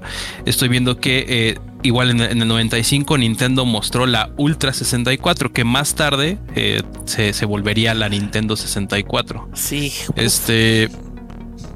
Entonces, pues, pues ahí como que nos da un poquito de idea de cómo empezó todo esto, cómo, eh, pues ahora sí, como, como lo dijimos en, el, en el título del, del, este, del tema, pues es E3, eh, pasado, presente y futuro. Eh, pero bueno, nos podemos dar un poquito de idea cómo, cómo todo se empezó a mover, porque precisamente la industria de los videojuegos empezó a tomar muchísima, muchísima auge. Y eh, a, tal grado que la CES ya, ya les había quedado corta, entonces tenían que ellos formar su, su, su, exposición especial para, pues, para este medio de entretenimiento. Así es, y de hecho este, aquí recopilé también una anécdota que, en su momento Tom Kalinske eh, contó en una entrevista. Él en su momento fue CEO de Sega de América. Les voy a citar su anécdota. En 1991 en el CES nos instaló, nos instalaron una tienda tenías que pasar por delante de todos los vendedores de pornografía para encontrarnos a nosotros, a Nintendo y a los third party. ¿Qué te dice esa anécdota? Pues que realmente no les, de verdad, les valía madres el tema de los videojuegos. Y ahorita pensando un poco en, en retrospectiva, creo que Nintendo fue de los grandes detonantes rompiendo esas relaciones con, con, con Sega y luego con Sony que pues Sega pues se vino abajo, pero Sony empezó a, a tomar aire. Entonces, este, eso, gente, es este los inicios. Otro de los motivos por los cuales se decidió hacer una E3 fue porque un importante este redactor de una revista en ese entonces, me parece que la revista se llamaba Game Pro, ya, encontré el nombre, se llama Pat Ferrell, el creador de la revista.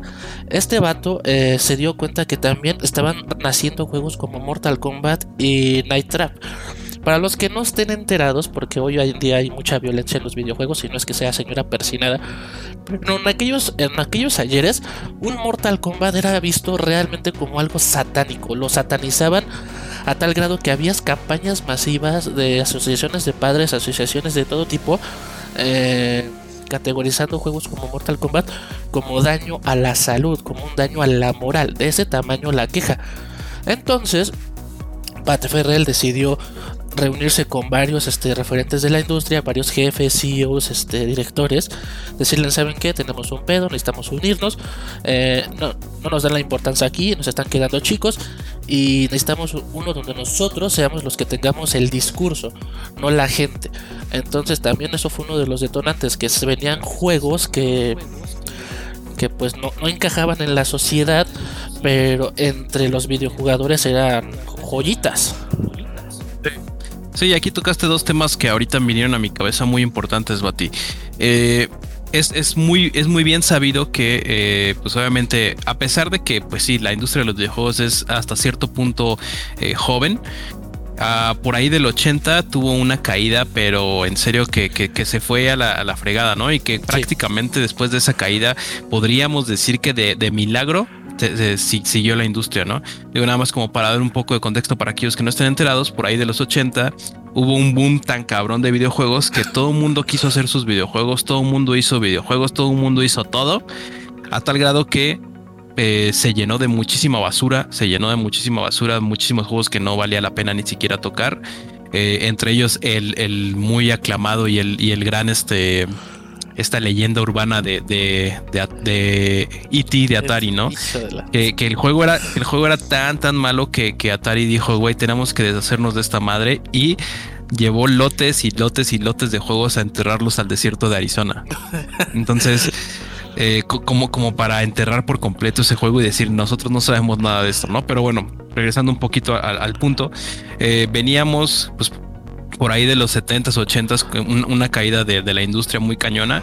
Entonces, pues como dices, ¿no? A lo mejor y precisamente la gente no se tomaba tan en serio tener en el CES, este, pues un, un boot, un, lugar este, realmente importante para la industria, porque pues precisamente venían de esta caída que decían, güey, pues esos güeyes ni, ni, los pelan, ¿no? Nadie, nadie los pela, nadie los quiere. Y el otro punto que tocaste muy, muy interesante es este, precisamente lo de este Pat Ferrell o bueno, lo de Mortal Kombat. Ajá. Recordemos que eh, Mortal Kombat anteriormente también era, pues, como dijiste, visto de una manera pues, casi casi satánica, ¿no? Decían, no man, si juegas esa madre te va a salir el diablo y la chingada.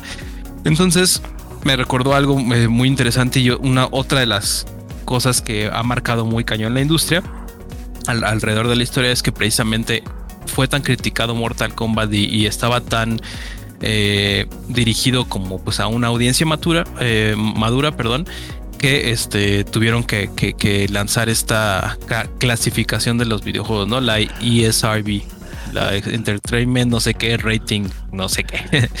Que pues, es, la que nos dice si, si, si, es, si el juego está diseñado para niños, para casi casi bebés, para adultos, para este para audiencia madura, bla, bla, bla, ¿no? Entonces, digo, nada más como dando un poquito de contexto y ahorita que, que lo dijiste me acordé. Es, exacto, de hecho, todos esos factores fueron lo que motivaron a, a esto, a, a, llegar a una E3. Ahora les quiero platicar un poco de, de por qué la primera E3 es una de las E3 más especiales y no por ser este la primera, sino como ya se comentó hace un momento, eh, fue la primera E3 y el primer evento de Sony donde nació una rivalidad que no se veía venir. Los asistentes en aquel entonces no se esperaban mucho, si llegaron hasta 40.000 personas, una cantidad enorme que dejaba en evidencia que los videojuegos generaban un interés real en las personas. Y, y pues ahí detonó pues este gremio que, hoy en día pues todo el mundo quiere formar parte de ello, pero eh, yo sigo diciendo que no puedes llamarte gamer nada más de que sí porque sí, sino yo siento que ya, bueno, a título personal, los que llevamos esto a un estilo de vida, entendemos un poco más desde las raíces a nada más agarrar un mando y jugar. Que bueno, al final son juegos, tampoco es que me vaya a pelear con quien no comparta mis ideas. Pero vean el tamaño del movimiento, o sea, fue como una bolita de nieve que se fue formando. Y hoy en día, pues tenemos un boom que incluso ya los eSports quieren estar, este, o, o iban a estar en los juegos, este, olímpicos si no fuera porque se cancelaban.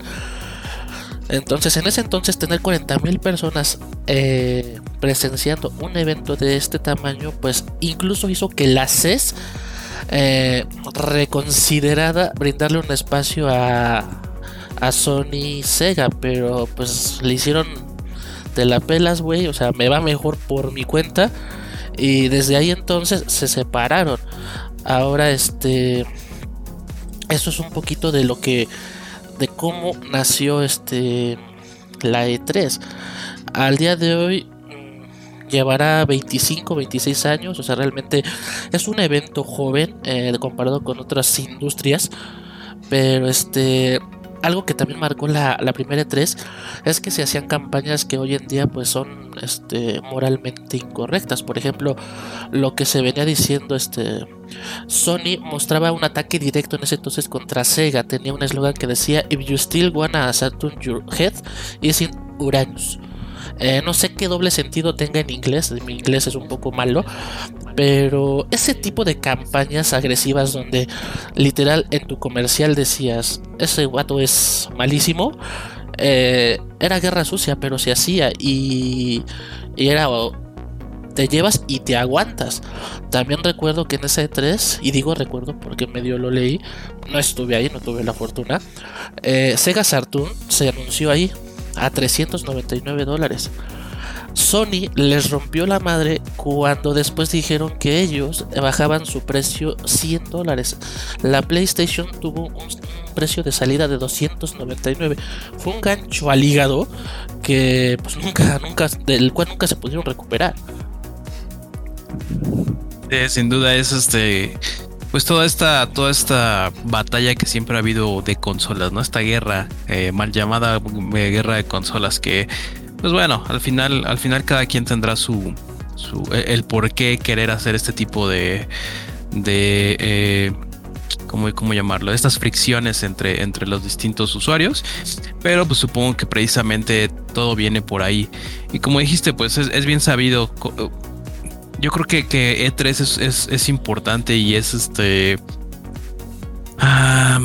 digamos que ha dejado su huella en la historia por precisamente muchísimos de esos este, eventos o esas cosas tan curiosas que han sucedido en, en, las conferencias, ¿no? Acabas de decir, pues, eh, todo este tipo de, peleas. También recuerdo a la más reciente cuando se, se eh, presentaron PlayStation 4 y Xbox One que PlayStation, digo, para quien no tenga un poquito de contexto, se, los damos. Xbox salió con una, una madre que se llama DRM, en la que necesitas a fuerzas tener que estar conectado a internet para poder jugar tus, tus juegos, ¿no? Y por lo, que, lo cual lo hace que no puedas jugar juegos prestados.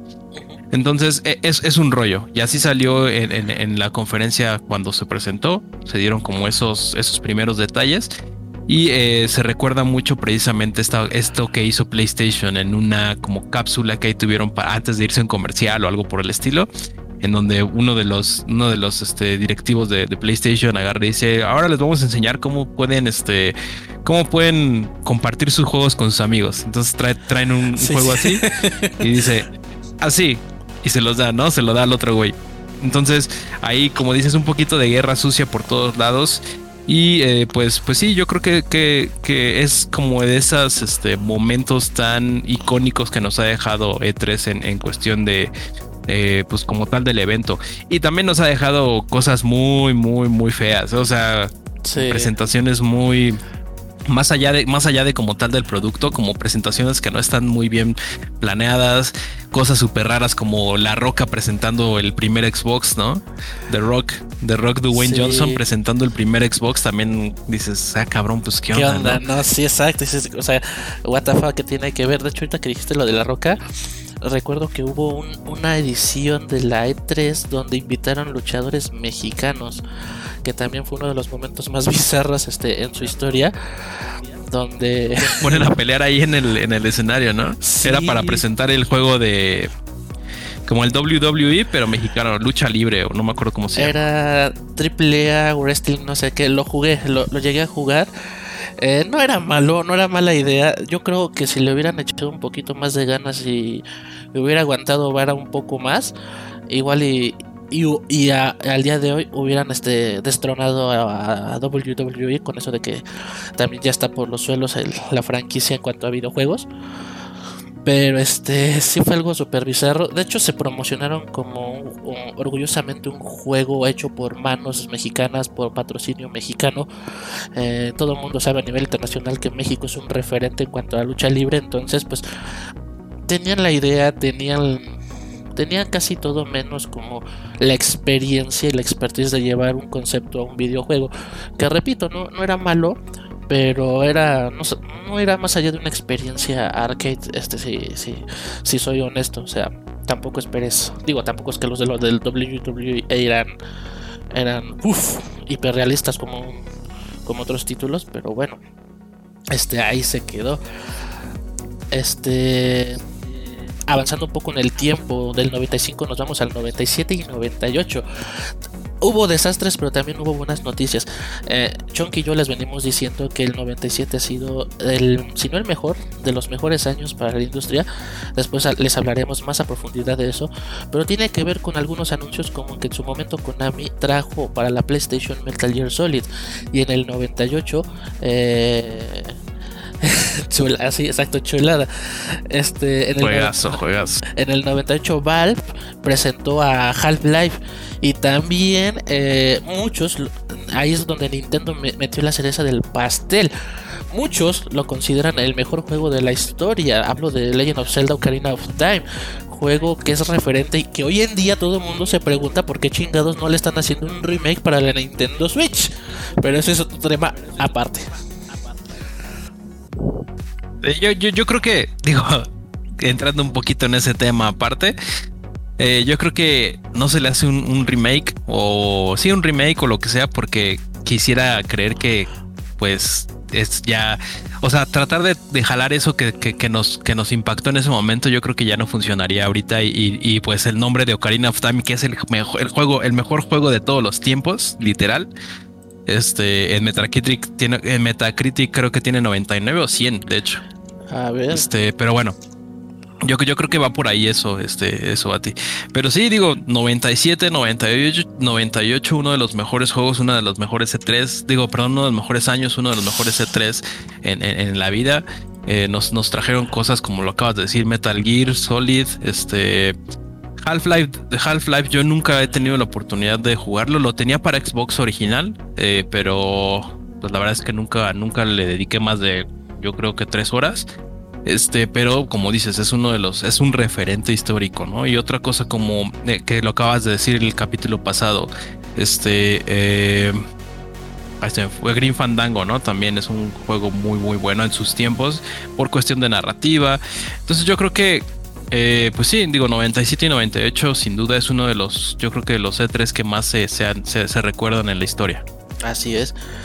Eh, me voy a brincar ahorita un salto en el tiempo, porque también eh, la E3 no es perfecta, últimamente muchas quejas han surgido, pero algo que recuerdo mucho también es en el 2007, cuando quisieron convertir en el evento en, digamos que que el concepto de videojuegos, pues hasta cierto punto no te lo puedes tomar tan en serio porque estás hablando de juegos. Entonces, este, en el 2007 se tomó la decisión de, de hacerlo de hacerlo más como un negocio. Quien haya visto el PC Game Show sabe a qué me refiero. Ese evento sí es súper enfocado a nivel negocio y eso está aburrido. Hueva, lo, por los que de verdad les guste eso.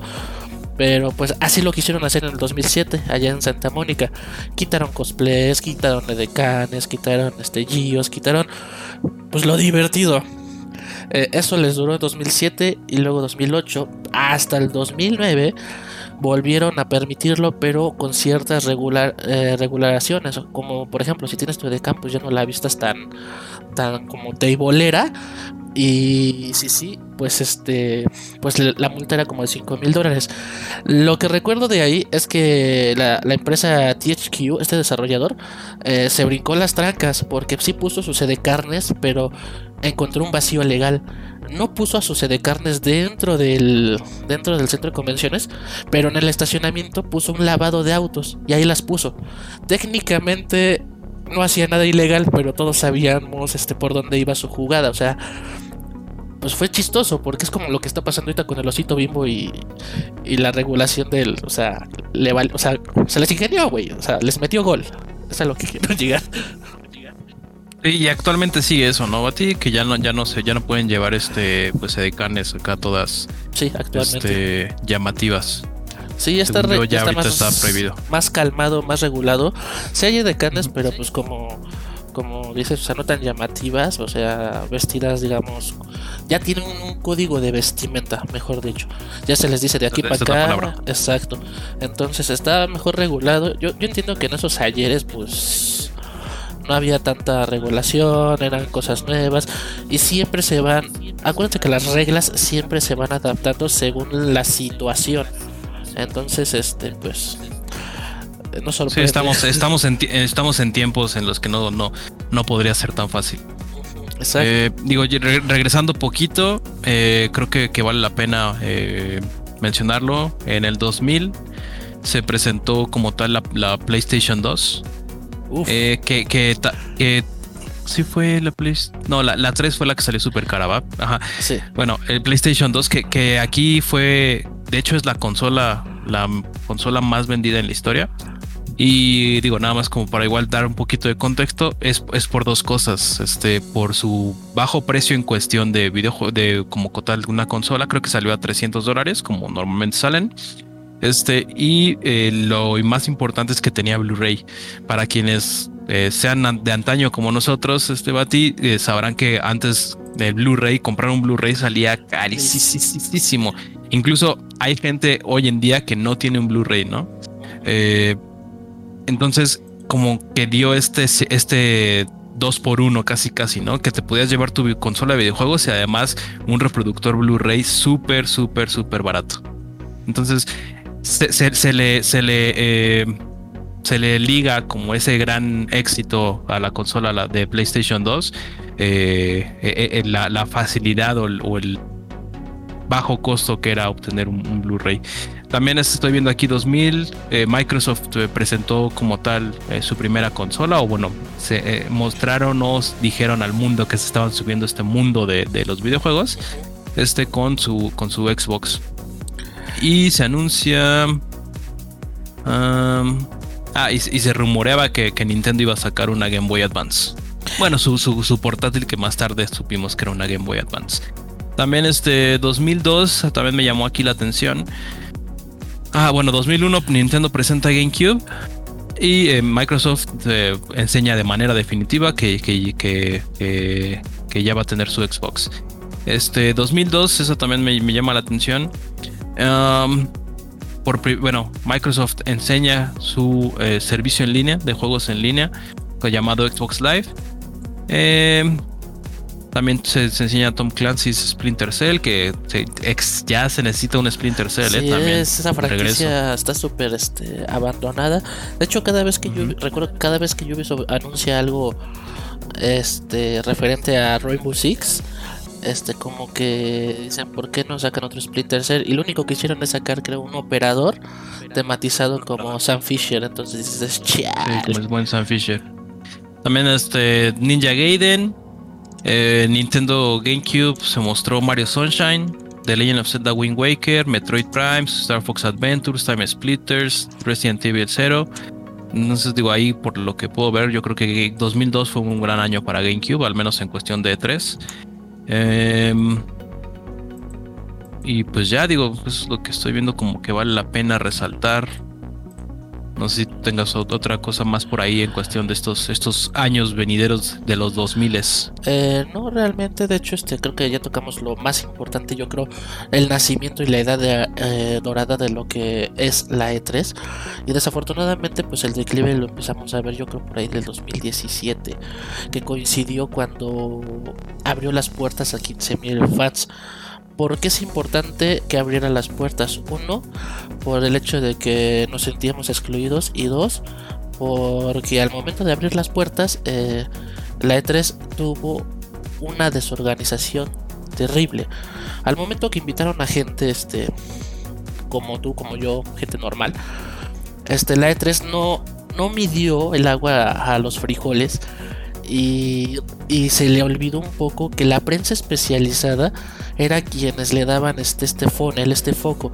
Entonces, este, por darle, por darle como esta oportunidad a los fans, al momento de pasar a las demos, a, a cualquier tipo de, sí, de demostración, se comenta que hubo mucha queja porque las filas para que la prensa especializada pudiera hacer una reseña de lo que se venía a venir, había quienes ni lo hacían, había quienes que tenían que esperar horas, lo cual este afectó mucho la imagen de la E3. Además de que en ese entonces pues ya teníamos este la Tokyo Game Show, ya teníamos la Gamescom, donde estas este estas convenciones si no eran tan importantes en, en cuestión mediática, eh, ya tenían una mejor organización. Recuerdo que eh, en el Tokyo Game Show eh, no, nunca fue exclusivo de la prensa, pero tenía solo tenía días exclusivos para sus fans. La Gamescom tenía ya dividido qué día venían los medios y qué día venían los fans.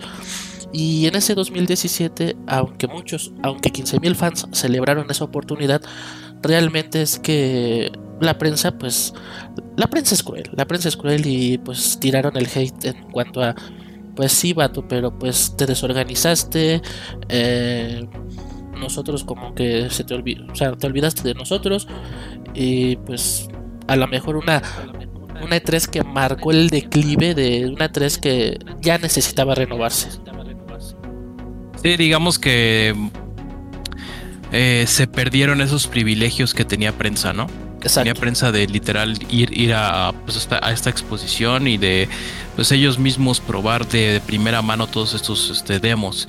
Que de todos modos podía eh, podían hacerlo de alguna forma anterior a, toda la, demás gente, a todos los, este, todos los demás participantes del público general. Pero pues este es una es, un hecho que pues se, perdió ahí muchísima eh, muchísima organización y al final pues digo decían de los medios especializados no que al final ellos tenían que esperar siendo la prensa que son las primeras personas que deben de jugarlo tenían que esperar había, había, algunos que ni siquiera les dio tiempo de haberlo jugado, ¿no? Jugar a aquellos demos que eran esperados. Entonces, pues, este, pues sí, como dices, fue, fue pues una, una pérdida pues total, total de, organización y de privilegios para, pues, para esta, para, para toda la prensa. Sí, que en realidad este, pues, digo, la E3 ya venía arrastrando ciertas cositas, pero pues bien dicen la frase, ¿no? No, no muerdas la mano que te da de comer. Y en este caso la E3 se había crecido, había sido por que la prensa era tratada como los, las, las, las princesas de del baile. Entonces, este, si bien nosotros como fans dijimos que chingón, la prensa pues no fue tratada con digamos, con el mérito con el que debe, por su derecho de antigüedad, digamos que igualaron, que yo sé que para muchos pues sí, pero acuérdense que también es un negocio, acuérdense que también es un evento para, para decirles voy a vender esto, voy a vender aquello, voy a desarrollar esto. Y la prensa, este, para los que no, bueno, yo trabajé en su momento en publicidad. Pagar publicidad en el país que quieras es caro. Y ahí, pues, ahí la prensa se peleaba para ir a la E3. O sea, le daban publicidad gratis. Básicamente, lo único que tenía que hacer los, los, este, los, perdón, los organizadores es decirle, mándame a tu gente y aquí les hacemos este su, su, espacio, aquí este, tienen sus privilegios, entonces era como un ganar-ganar y pues acá hubo como un desastre total. Para, y ya para después, pues ya, ya lo que todo se sabe, o sea, eh, se fue perdiendo la fuerza, este Nintendo, este PlayStation, creo que ya estaban probando nuevos formatos, ya estaban como que estaban siendo tentados por, por hacer las cosas por su, por su propia mano, que yo siento que por lo mismo de que son muy tradicionalistas, les costó trabajo aceptar la idea de que podían hacerlo sin necesidad de, de una este pues de, respaldar una conferencia del tamaño de la E3, pero la realidad es que la E3 no respalda a los desarrolladores, es al revés, los, desarrolladores son quienes respaldan al evento. Y si el día de mañana surge un evento llamado Kakas Show, pero vienen los los grandes desarrolladores, ah, pues va a ser Kaka Show el nuevo referente. O sea, esa es como la perspectiva que deberíamos entender, o al menos debió entender en el 2017, este, quienes organizaron la E3 en ese momento. Y, principalmente, o ya yéndose como un poquito a, donde estamos hoy en día en cuestión de E3, este, eh, pues Nintendo fue el primerito de bajarse, de, bajarse del barco, ¿no? Con sus Nintendo Direct. Nintendo ya nos espera como tal a, a, una fecha porque también es muy importante decirlo, ¿no? La E3 para nosotros los gamers es como el santo grial, es este, esta semana, este, este esta exposición, este evento que neta todos los años, todos, todos, al menos yo recuerdo desde morrillo, todos los años espero porque pase, por, porque llegue y para ver qué, qué, viene de nuevo, ¿no? Anteriormente obviamente no teníamos estas, esta eh, facilidad de, de de informarnos en cuestión de simplemente ver un stream o meterse a YouTube, sino todo nos llegaba con cierta este cierto delay eh, eh, en las revistas o en los artículos que podíamos encontrar tal vez en, internet, ¿no? Pero eh, pues yo creo que también va ligado precisamente a todo esto, ¿no? A ti el E3, perdón, Nintendo dice, pues yo no tengo por qué esperarme hasta junio todos los años para dar, para dar un, contexto de lo que estoy trabajando y en lo que viene. Entonces estos compas sacan y sacan sus Nintendo Direct, que como ya sabemos es un stream de entre 30 minutos, una hora tal vez, en donde nos muestran pues novedades de, la marca, ¿no? Y este digo, en conjunto con esto, pues eh, la inmediatez de la, de la información, pues pues ya no tiene tanto sentido tener que ir a, E3, ¿no? Hasta San Francisco, perdón, a California. California. Este, a, ver qué, es lo que viene, porque pues digamos con que uno vaya, una persona vaya, pues puede informar a miles y millones, ¿no? Ya, ya, ya, no tienes que esperar a, a, una revista, a la revista del mes de junio que va, va a venir con todo lo que, todo lo que me presentó E3, ¿no? O julio, digamos. Entonces, pues como tú lo dijiste, ahorita están en un declive en el que, eh, pues la verdad es que ya yo, desde mi punto de vista, está dando patadas de ahogado a la E3 en, cuestión de seguir existiendo, porque pues ahorita primero fue Nintendo. Nintendo ya tiene un rato, ¿no? Como desde el 2017 que se salió. Sí. Por ahí. Sí. este. El año pasado fue el primer año sin Sony, o ya lleva dos, ¿no? Era el segundo año que se bajaba del barco. Este, Microsoft sigue ahí, pero ya no como tal, porque digo, también cabe poner un poquito de contexto. La E3 siempre pasa en, en un centro de convenciones, que es el centro de convenciones de, de Microsoft. creo que sí, es de Microsoft, ¿va? Creo que sí. Bueno, el, punto es que, que, Microsoft tampoco ya no presenta ahí donde todo mundo, todas las personas que van en la E3 están, sino esos güeyes ya presentan en, en otro lugar cerca de, de E3. Entonces, pues es un poquito como como que todo el mundo está bajándose del barco, te están dejando un poquito solo pues esta conferencia, esta exposición, este, y pues es en lo que estamos ahorita, ¿no? Yo creo que el, el, el, golpe más cabrón eh, en, en, el momento pues es este rollo de la situación de salud mundial en la que vivimos este, estos días, en la que pues ni siquiera hace sentido tener un, un, un evento físico, ¿no? Porque pues no se puede, o sea, de plano no se puede y por más que quieran pues no se puede. Entonces, pues supongo que hace que todas estas marcas en las que antes iban a E3, pues también se suban a este barco de decir, pues bueno, vámonos, entonces vámonos nosotros a presentar como los direct, ¿no? O sea, vamos a movernos a todas estas plataformas digitales en las que simplemente presentamos un video un día sin, sin, sin que sea este tan especial como tal una fecha como lo como era la, la, semana de E3 y este, pues, pues, yo creo que sí, está, esas, cada vez se cava un poquito más la tumba en cuestión de, de, de E3. Así es, entonces, este, digo, ya para cerrar este el tema, eh, encontré varias conferencias que brillaron por ciertos sucesos. Eh, quiero empezar con la del con Konami en el 2010 una de las conferencias más recordadas y no por ser de las mejores. Es la que Konami en el 2010 fue un total desastre, mala organización y momentos bizarros. Es, es donde se comenta que hubo luchadores mexicanos. Es el que te decía. Eh, ahí estuvo el elegido, Silver King, Dr. Warner Jr. y La Parca. Estuvieron presentes para la presentación del juego. A ver, aquí está el nombre completo: Lucha Libre Heroes Rising. Siendo este uno de los momentos más extraños porque se pusieron a pelear ahí, este, como dices, en, en pleno escenario. Y, y no fue tanto por eso, sino porque antes de esa presentación Konami tuvo problemas técnicos durante hora y media donde les estuvieron pasando este anuncios de Dance Revolution, Silent Hill, Castlevania. Eh, digo, una hora y media viendo los mismos comerciales, pues dices, no mames. De hecho, de hecho es, es, muy chistoso porque esa conferencia está en YouTube, este, Mati, y, y sí es, o sea, no solamente fue el desastre de los, de los, eh, de estos, este, problemas técnicos, sino también subieron un chinito que estaba hablando ahí, pero como que no sabía qué decir, pero nadie le entendía. Después vienen los, los luchadores que todo el mundo está acá viendo, está muy cagado porque todo el mundo está viendo la conferencia y los güeyes empiezan a pelear entre ellos y todo así, ¿qué pedo? ¿Están peleando de verdad?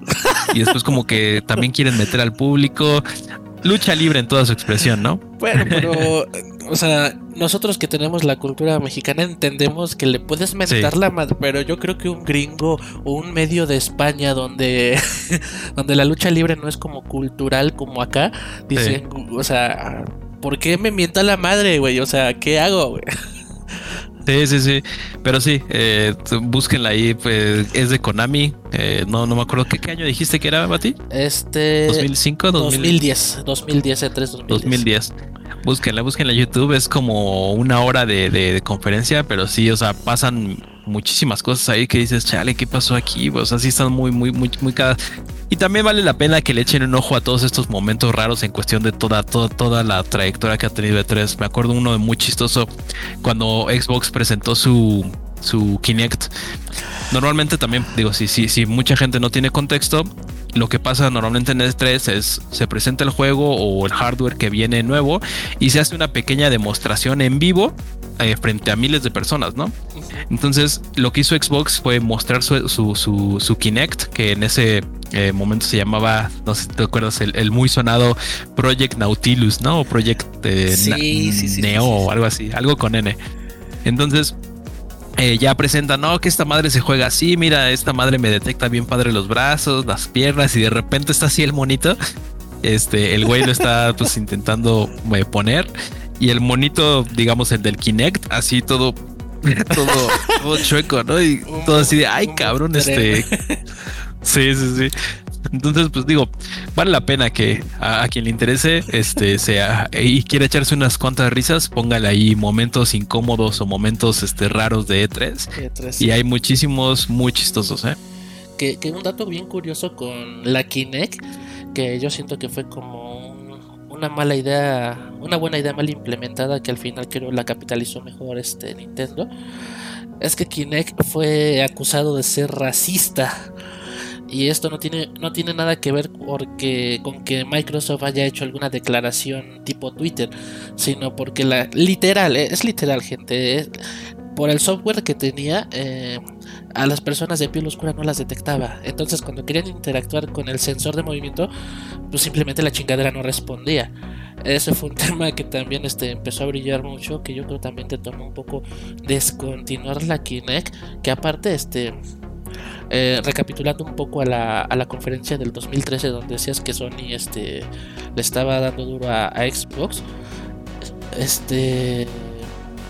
O sea, a huevo te querían meter la Kinect. O sea, había gente que no le interesaba el sensor y te lo querían vender a huevo. Y recuerdo también que en el 2013, lo además de todo lo que dijo Sony de mira, así compartimos los juegos, este hizo lo mismo lo mismo que se le hizo a Sega en su momento. Si Xbox daba este la consola a 399 dólares, Sony este igual le bajó este le bajó el precio a la PlayStation 4 cosa que pues terminó de, de sepultar la desastrosa presentación de, de de Xbox One, Por, por presentarse como un centro de entretenimiento, por decirte que no vas a poder compartir ni madres, por decirte que, o sea, una restricción que ya dijiste, que ya listaste tú, y que fue así como de memes. Eh, otra conferencia que podría decirse icónica fue la del 2004, porque fue la llegada del buen Reggie Fils-Aime, que creo hace año y medio, dos años se retiró de Nintendo of America pero fue su primer E3 como cabeza de Nintendo y se presentó con bombo, platillos, fue muy disruptor. Exacto, o sea, no llegó como el típico ejecutivo alto de Nintendo que, que luego los ves y dices, chale, no o sea, el vato este, pues no se divierte. Y, y lo que caracterizaba a Reggie, o que caracteriza a Reggie, es que a Nintendo siempre, siempre reflejó ese amor por la marca, siempre quiso estar presente, no le incomodaba estar en redes sociales.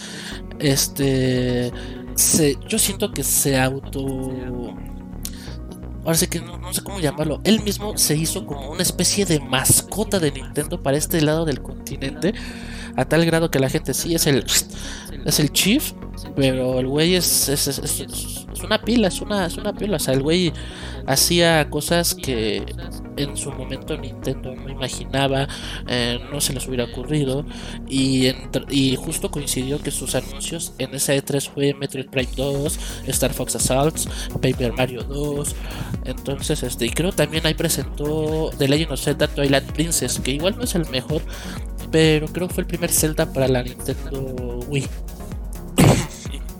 Sí, es muy, es muy chistoso también. Ahí, si les interesa, les recomiendo le echen un ojo precisamente a esa presentación de Reggie, porque como dijiste, se volvió un icono eh, precisamente para Nintendo. Y era muy, muy, muy gracioso ver esta presentación en donde el güey llega y dice: Bueno, yo soy. Está muy chistoso porque tiene ciertas palabras este, en inglés que dice: My name is Reggie. Este, soy, soy, no soy como todos. Este, yo sí, a mí sí me gusta jugar. Soy este, eh, un gamer apasionado y como dijiste, o sea, eh, de hecho, esa parte de My Name is Reggie, este, y también dije, dice algo de My Body is Ready, algo así, o sea, como que su cuerpo está listo, se volvió uno de los iconos o de los memes más importantes de Nintendo, ¿no?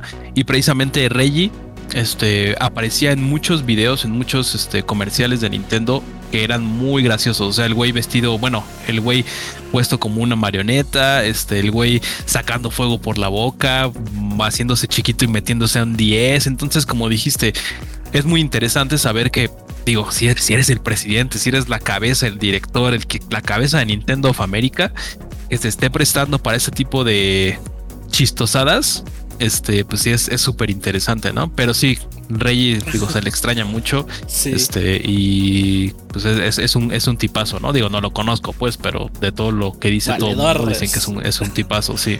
Este, sí. Ahorita que dices eso, es que me acuerdo, incluso cuando Reggie presentó a su sucesor, hicieron una dinámica donde interactuaba con Bowser, porque creo el apellido del nuevo es literal es Bowser.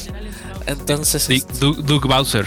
Entonces, este, incluso hasta en su salida eh, le dio ese toque como que le dio la patada de buena suerte de brother, por, es como decirle brother, por favor sigue por este camino porque la gente de Nintendo pues le gusta, le gusta que su chief sea alguien cercano a ellos, sino un ejecutivo con cara larga que dices, digo, me van a disculpar los de Sony, pero ves a los ejecutivos de Sony, lo, comparo con Sony porque ambos son japoneses, y, y pues los ves y dices, pues sí, tiene cara del chief de los negocios, pero como que le gustan los juegos, y el Nintendo dices, no mames, se ve recagado el güey, o sea, se ve, a ese güey sí le crees que tenga una Nintendo Switch en su casa. Sí, sí, sí.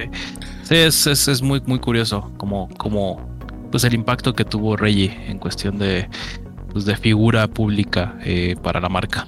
Exacto. Pero bueno, yo creo que ya para cerrar este Bati, ¿tú, tú cómo ves el, el futuro de E3? Eh, le das, le das un año, le das dos años para de plano terminar sepultado.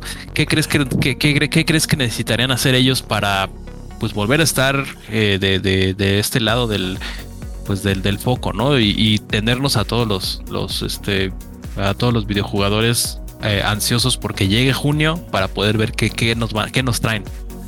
Eh, pues yo, yo, soy de la opinión que deben de, revisar muy bien el formato y no nada más de pasar las cosas a, lo digital. En su momento la E3 nació como alianzas, negocio. Eh, yo siento que quisieron forzarlo así de alguna manera y y muchas quejas que se han hecho de, los varios anuncios de la E3 es que han sido, han sido anuncios más enfocados al, a proyecciones, a cosas técnicas y, se reservan mucho el tema de las demos, el tema de los trailers. O sea, yo digo que se deben de quedar con lo que saben que le funciona. La gente, la gente como nosotros los consumidores, lo que queremos ver en una E3, cualquier convención de este estilo, es ver avances, ver gameplay, ver ver cómo tienes el juego. O sea, si el juego lo tienes nada más con los puros pinches vectores, preferimos ver eso a que me hables este, de algo técnico que, pues, o sea, yo creo que ni los PC gamers lo pelan tanto. O sea, yo siempre he sido de la idea de. Eh, en cuestión gráfica, pues depende cómo andes de la vista y qué tan exigente seas. Entonces, que, las empresas este, sean más honestas en el sentido de qué van a presentar y qué no. Eh, desafortunadamente aquí tomo el ejemplo de Cyberpunk. Eh, yo creo que Cyberpunk se vio inmerso en tantas presiones que se obligó a sí mismo a, prometer fechas que pues igual sabía que no iba a cumplir. Y más allá de, lo que le está costando a nivel económico, pues el fandom es cruel. El fandom olvida rápido. El fandom también este, tiene rencor para que una 3 sobreviva, eh, yo creo que le daría un poco, un poco más de relevancia a los, a los indie, a los independientes, eh, que puedan traer ideas interesantes. Mm, regularía un poco qué tipo de cosas este, se pueden presentar y no, por decir algo. Este, si tienes algo que ya vas a sacar en los próximos dos años, pues preséntalo. Si no tienes ni fecha, pues para qué. Por ejemplo, de Metroid, Metroid 4 me parece, hace dos años vimos nada más el logo y de ahí no se supo más que un rumorcillo que reiniciaron todo el proyecto por pedos este, de creatividad o no sé.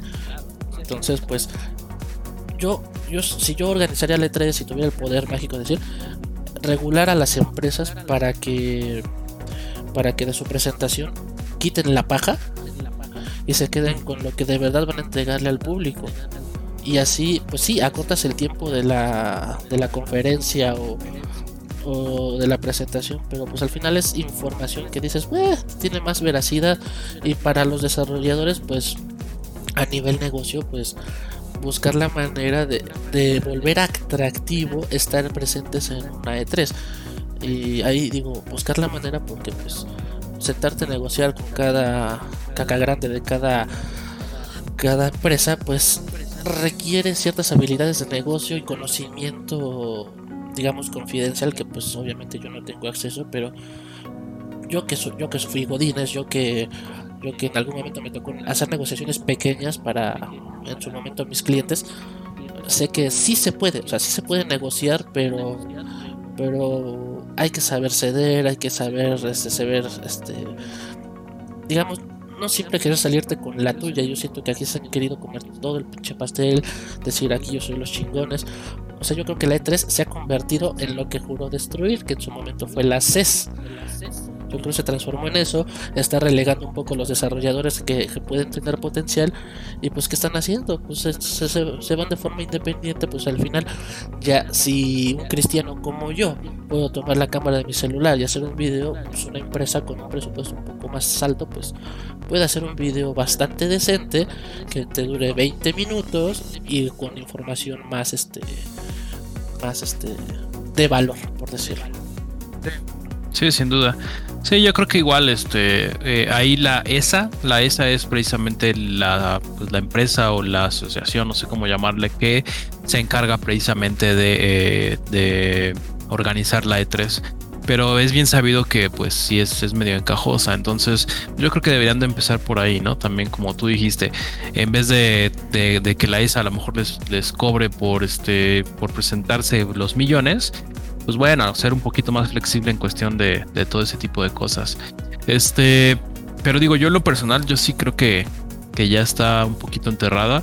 Eh, yo creo que la vamos a ver más, más digo, una vez que se pase todo este, este desmadre, eh, uh, más evolucionada, más como a lo que es la Gamescom o la Tokyo Game Show, que es más enfocada a este a, fans, ¿no? A, querer ir ahí y, probar tú como tal el demo y este interactuar, comprar este los souvenirs, bla bla bla.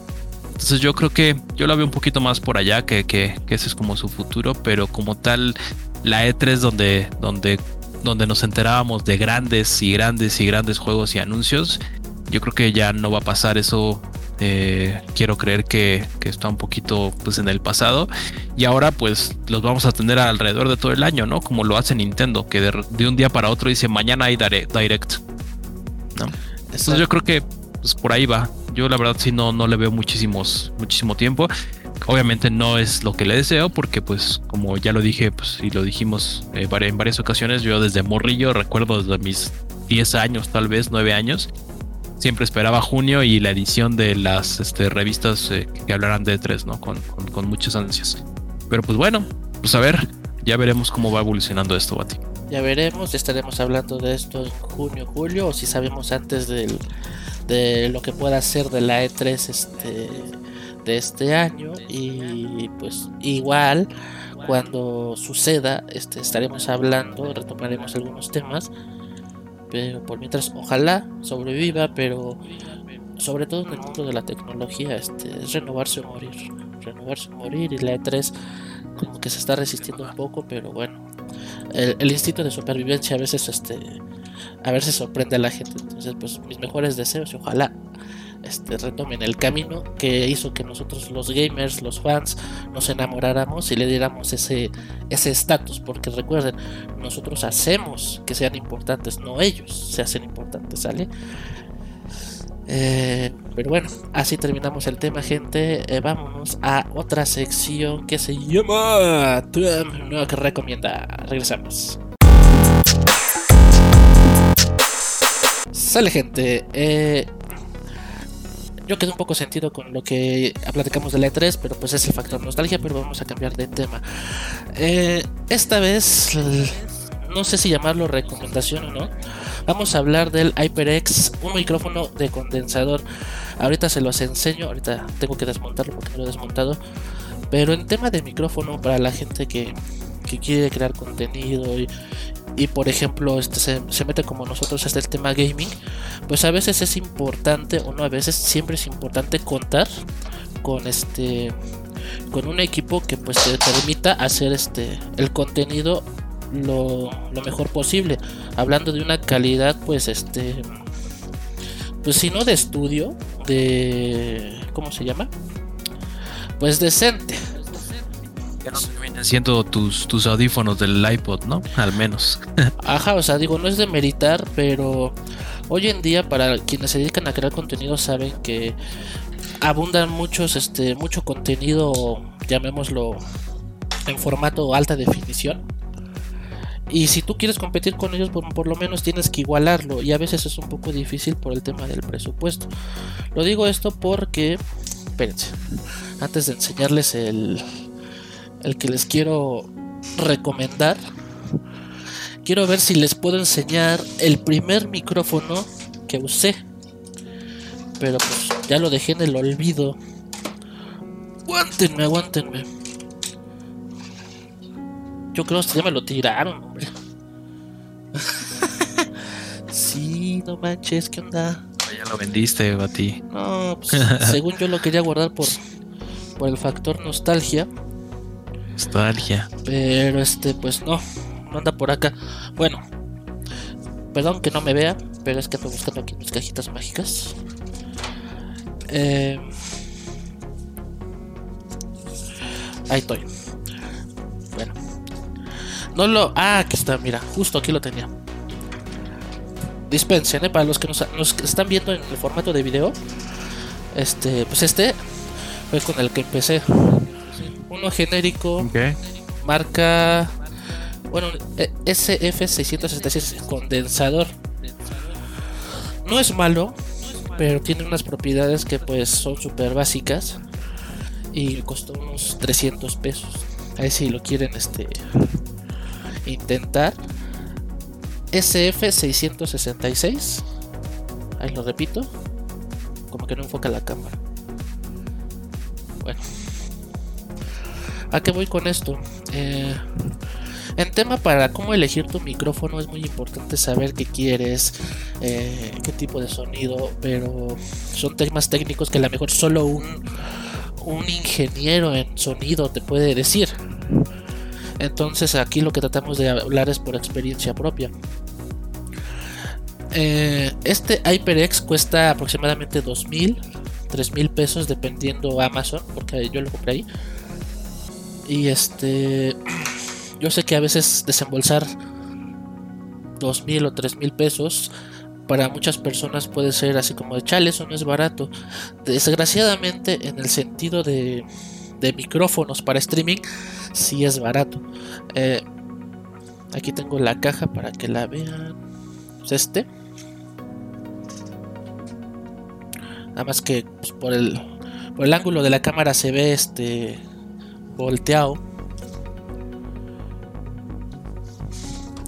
Y el micrófono como tal no lo puedo desmontar del brazo, pero es este, ¿va? Muy bonito. ¿Qué tiene de especial este micrófono? Que te incluye todo, no, incluye el brazo de tijera, tiene un cable trenzado que, que ayuda a la durabilidad en cuanto a, a trasladarlo, montarlo. Tiene este soporte que es anti vibración. En caso de que yo estuviera golpeando la mesa o algo, esto ayuda a que no, no absorba el sonido de esos golpeteos. Y aquí tiene una perilla que le indica al micrófono, al micrófono, Ah, perdón, ok. eh, si, si, ¿cómo se dice? Si capta el ¿Cómo va a sonido de el audio, frente, no? exacto, o capta el sonido de ambiente. Básicamente es eso el micrófono. También tiene soporte en- de lo que es HyperX para actualizaciones, consejos. Y en teoría este micrófono ya tiene un filtro anti anti cómo se llama popping. Es esa madre que, que es como un círculo negro que cuando nosotros hablamos hacemos sonidos como esos soniditos los trata de de suprimir. También tiene un filtro de, de ambientación, elimina mucho del ruido de fondo. Entonces como opción es bastante buena. Les digo, Amazon hoy en día 2.000, 3.000 pesos. Yo tengo, digamos, el básico, porque hay uno que es RGB, que es el Quadcast S. Ese es relativamente nuevo, pero realmente yo no le veo mucho, mucho, este, mucha diferencia, salvo que el LED que vieron es, es color rojo y el LED que maneja el nuevo es este, pues es ese literal RGB, o sea, cambia los colores, los matices, todo. Pero bueno, para temas de grabación. A mí, a mí en lo personal, perdón, Bati, que te interrumpe. A mí en lo personal me gusta más el, el, el normal, digamos, el, el que tú tienes, pues. El S, como dices, creo que ya el eso del RGB está un poquito este Ya están sobrevalorado, pero- mucho ese sí, concepto. Pe- Pero viendo ahorita en, en Amazon, así le puse HyperX Quadcast. No sé por qué el que tú tienes, digamos el, el normal, este está en, en 11.500 pesos, güey. 11 mil A comparación, a, a comparación del Quadcast S, que está en 3200. Quién sabe por qué, pero bueno. Ah, chido. no, pues no crean que yo pagué eso, porque ni de chiste hubiera pagado eso. Y de hecho les iba a decir, les iba a decir que hay micrófonos que exceden los 10 mil pesos con calidad de, de, estudio de, de, grabación así disquera, pero me parece que este porque por traer soporte para no sé, ¿eh? pero no, no, no, no, o sea, no, eso no es lo que a mí me costó ni de pinche chiste. Sinceramente no sé por qué este lo están vendiendo tan caro, pero mira, estoy revisando el vendedor y es un vendedor nuevo, entonces este está rarísimo. Pero no, este que tengo igual me costó unos 2500 si no mal recuerdo. HyperX es una marca pues ya bastante conocida en el sector gaming, más por los PC que me parece ha diseñado muchas muchas de las de las de los modelos de memoria RAM más estables y mejores este mejores en cuanto a costo beneficio y en el tema de micrófono no es el referente no es este no es el mejor que hay pero tampoco es como lo peorcito yo diría que es como una gama media así un pelito así por encima de lo tradicional y en su momento, pues este HyperX se popularizó por este, porque varios streamers lo tenían y llamó mucho la atención el tema del LED. Que bueno, pues yo no lo compré por eso, yo lo compré porque pues ya vieron un micrófono de 400 pesos. Eh, como he querido estarle invirtiendo a esto, pues pues hay que subir la calidad este, un poco poco más pero para que la gente se dé una idea hay otros micrófonos como el Razer Siren que también tiene LED, ese cuesta casi 5 mil pesos, 4 mil 400 pesos. Entonces, si lo comparamos con la industria, eh, este HyperX Quadcast es barato, es barato, costo-beneficio. Yo sé que eh, eh yo lo entiendo, de verdad la situación no está para estar soltando la lana así nomás porque sí. Pero nosotros estamos hablando de un costo-beneficio donde si a ti tú estás interesado en adquirir un producto de estos, sepas que cuando tengas el producto en tus manos no, sientas que desperdiciaste tu dinero, al contrario digas, no, invertí bien. Entonces, a mi parte lo recomiendo, con ese estado grabando, con ese hago streaming. Este sin duda encontraste una mejoría en, eh, en, comparación con el de 300 pesos, ¿no? O sea, eso no hay duda. Ah, por supuesto, sí. De hecho, el de 300 pesos le tuve que comprar varias cosas para medio mejorar el sonido. Eh, para decirte algo, tuve que, primero, en mi casa, tuve que traerme un colchón para que amortizara aquí, en vez de la pantalla verde, había un colchón para que amortizara el eco. También le compré este filtro, este filtro de viento para que no me captara el ruido de ambiente. Con el, con el micrófono Quadcast no, no tengo que hacer necesariamente eso. No tengo que. No, no mi cuarto para, para que no me capte el eco. O sea, el micrófono tiene una, una estructura interna que te permite tener una calidad bastante buena. Y sobre todo al momento de editar, pierdo menos tiempo en quitar ruido de fondo. Porque el micrófono ya me hizo la chamba. O sea, en cuestiones técnicas sí ayuda mucho. A lo mejor para oídos de algunas personas dicen que se oye igual, pero créanme que cuando te metes a editar, cuando buscas mejorar, notas esas cosas y dices, no, sí, o sea, me ahorré tiempo, me ahorré más dinero porque según yo iba a meter unos paneles acústicos aquí, pero gracias a este micrófono ya no tuve, las, tuve esa necesidad. Ya no tuve que comprar otros filtros, ya no tuve que comprar este esta madre este anti-popping. Entonces, este lo único malo, no sé si llamarlo malo, yo creo es más comodidad, es que este micrófono solo viene con una base, una base que va sobre mesa. Es esta basecita. Si tú lo quieres montar en una tijera, eh, la tijera pues la vas a tener que comprar aparte, eso sí, pero es otra inversión. Es otra inversión, pero este es como el adicional y eso ya va a depender de tu setup.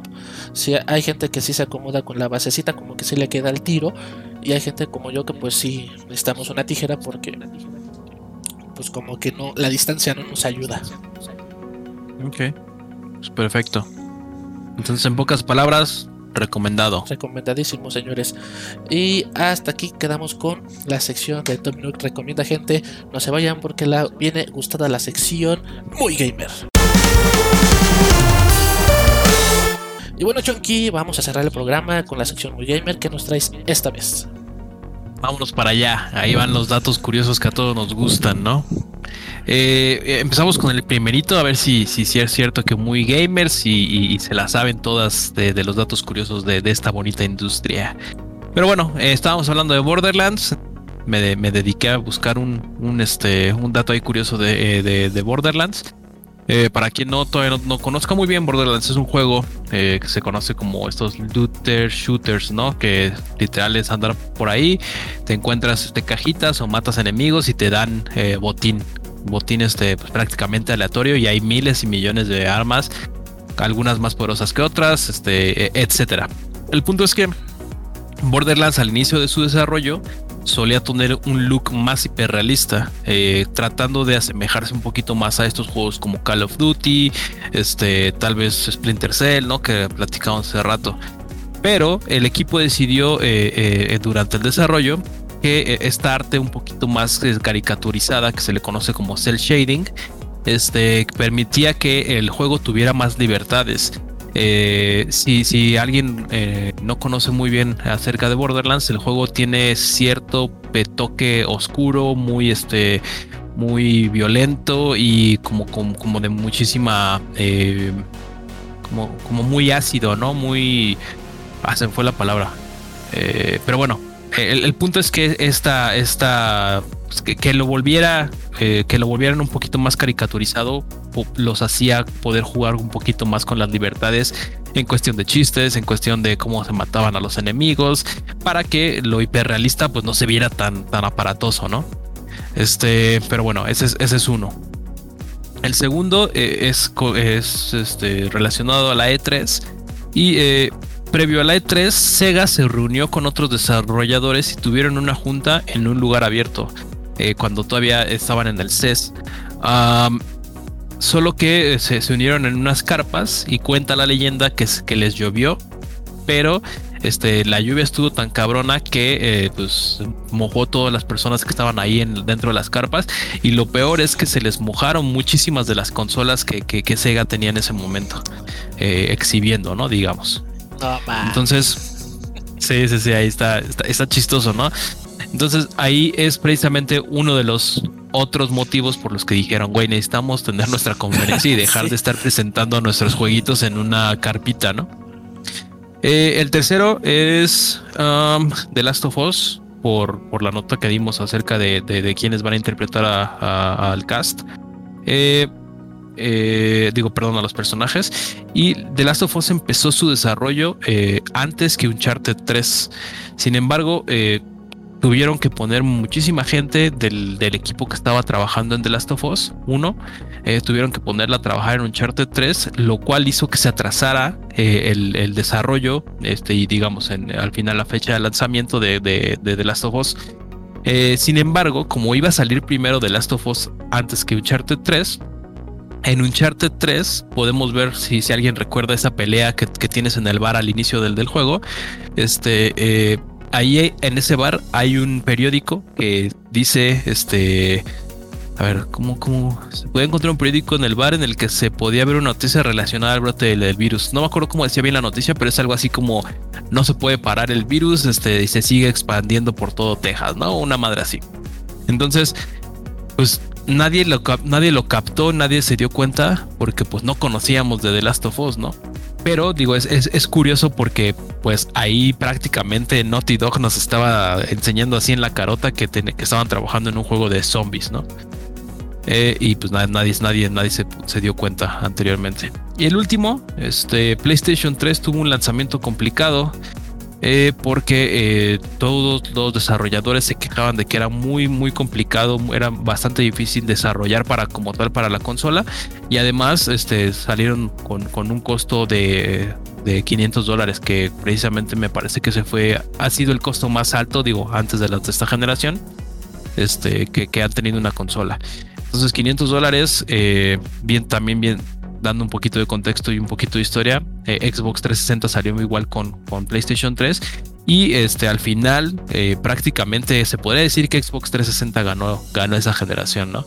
Eh, pero bueno, fue, fue un poquito precisamente por esto, porque los desarrolladores no se quejaban de que era muy difícil desarrollar y tener juegos para PlayStation 3 y además el altísimo costo de la, de la consola.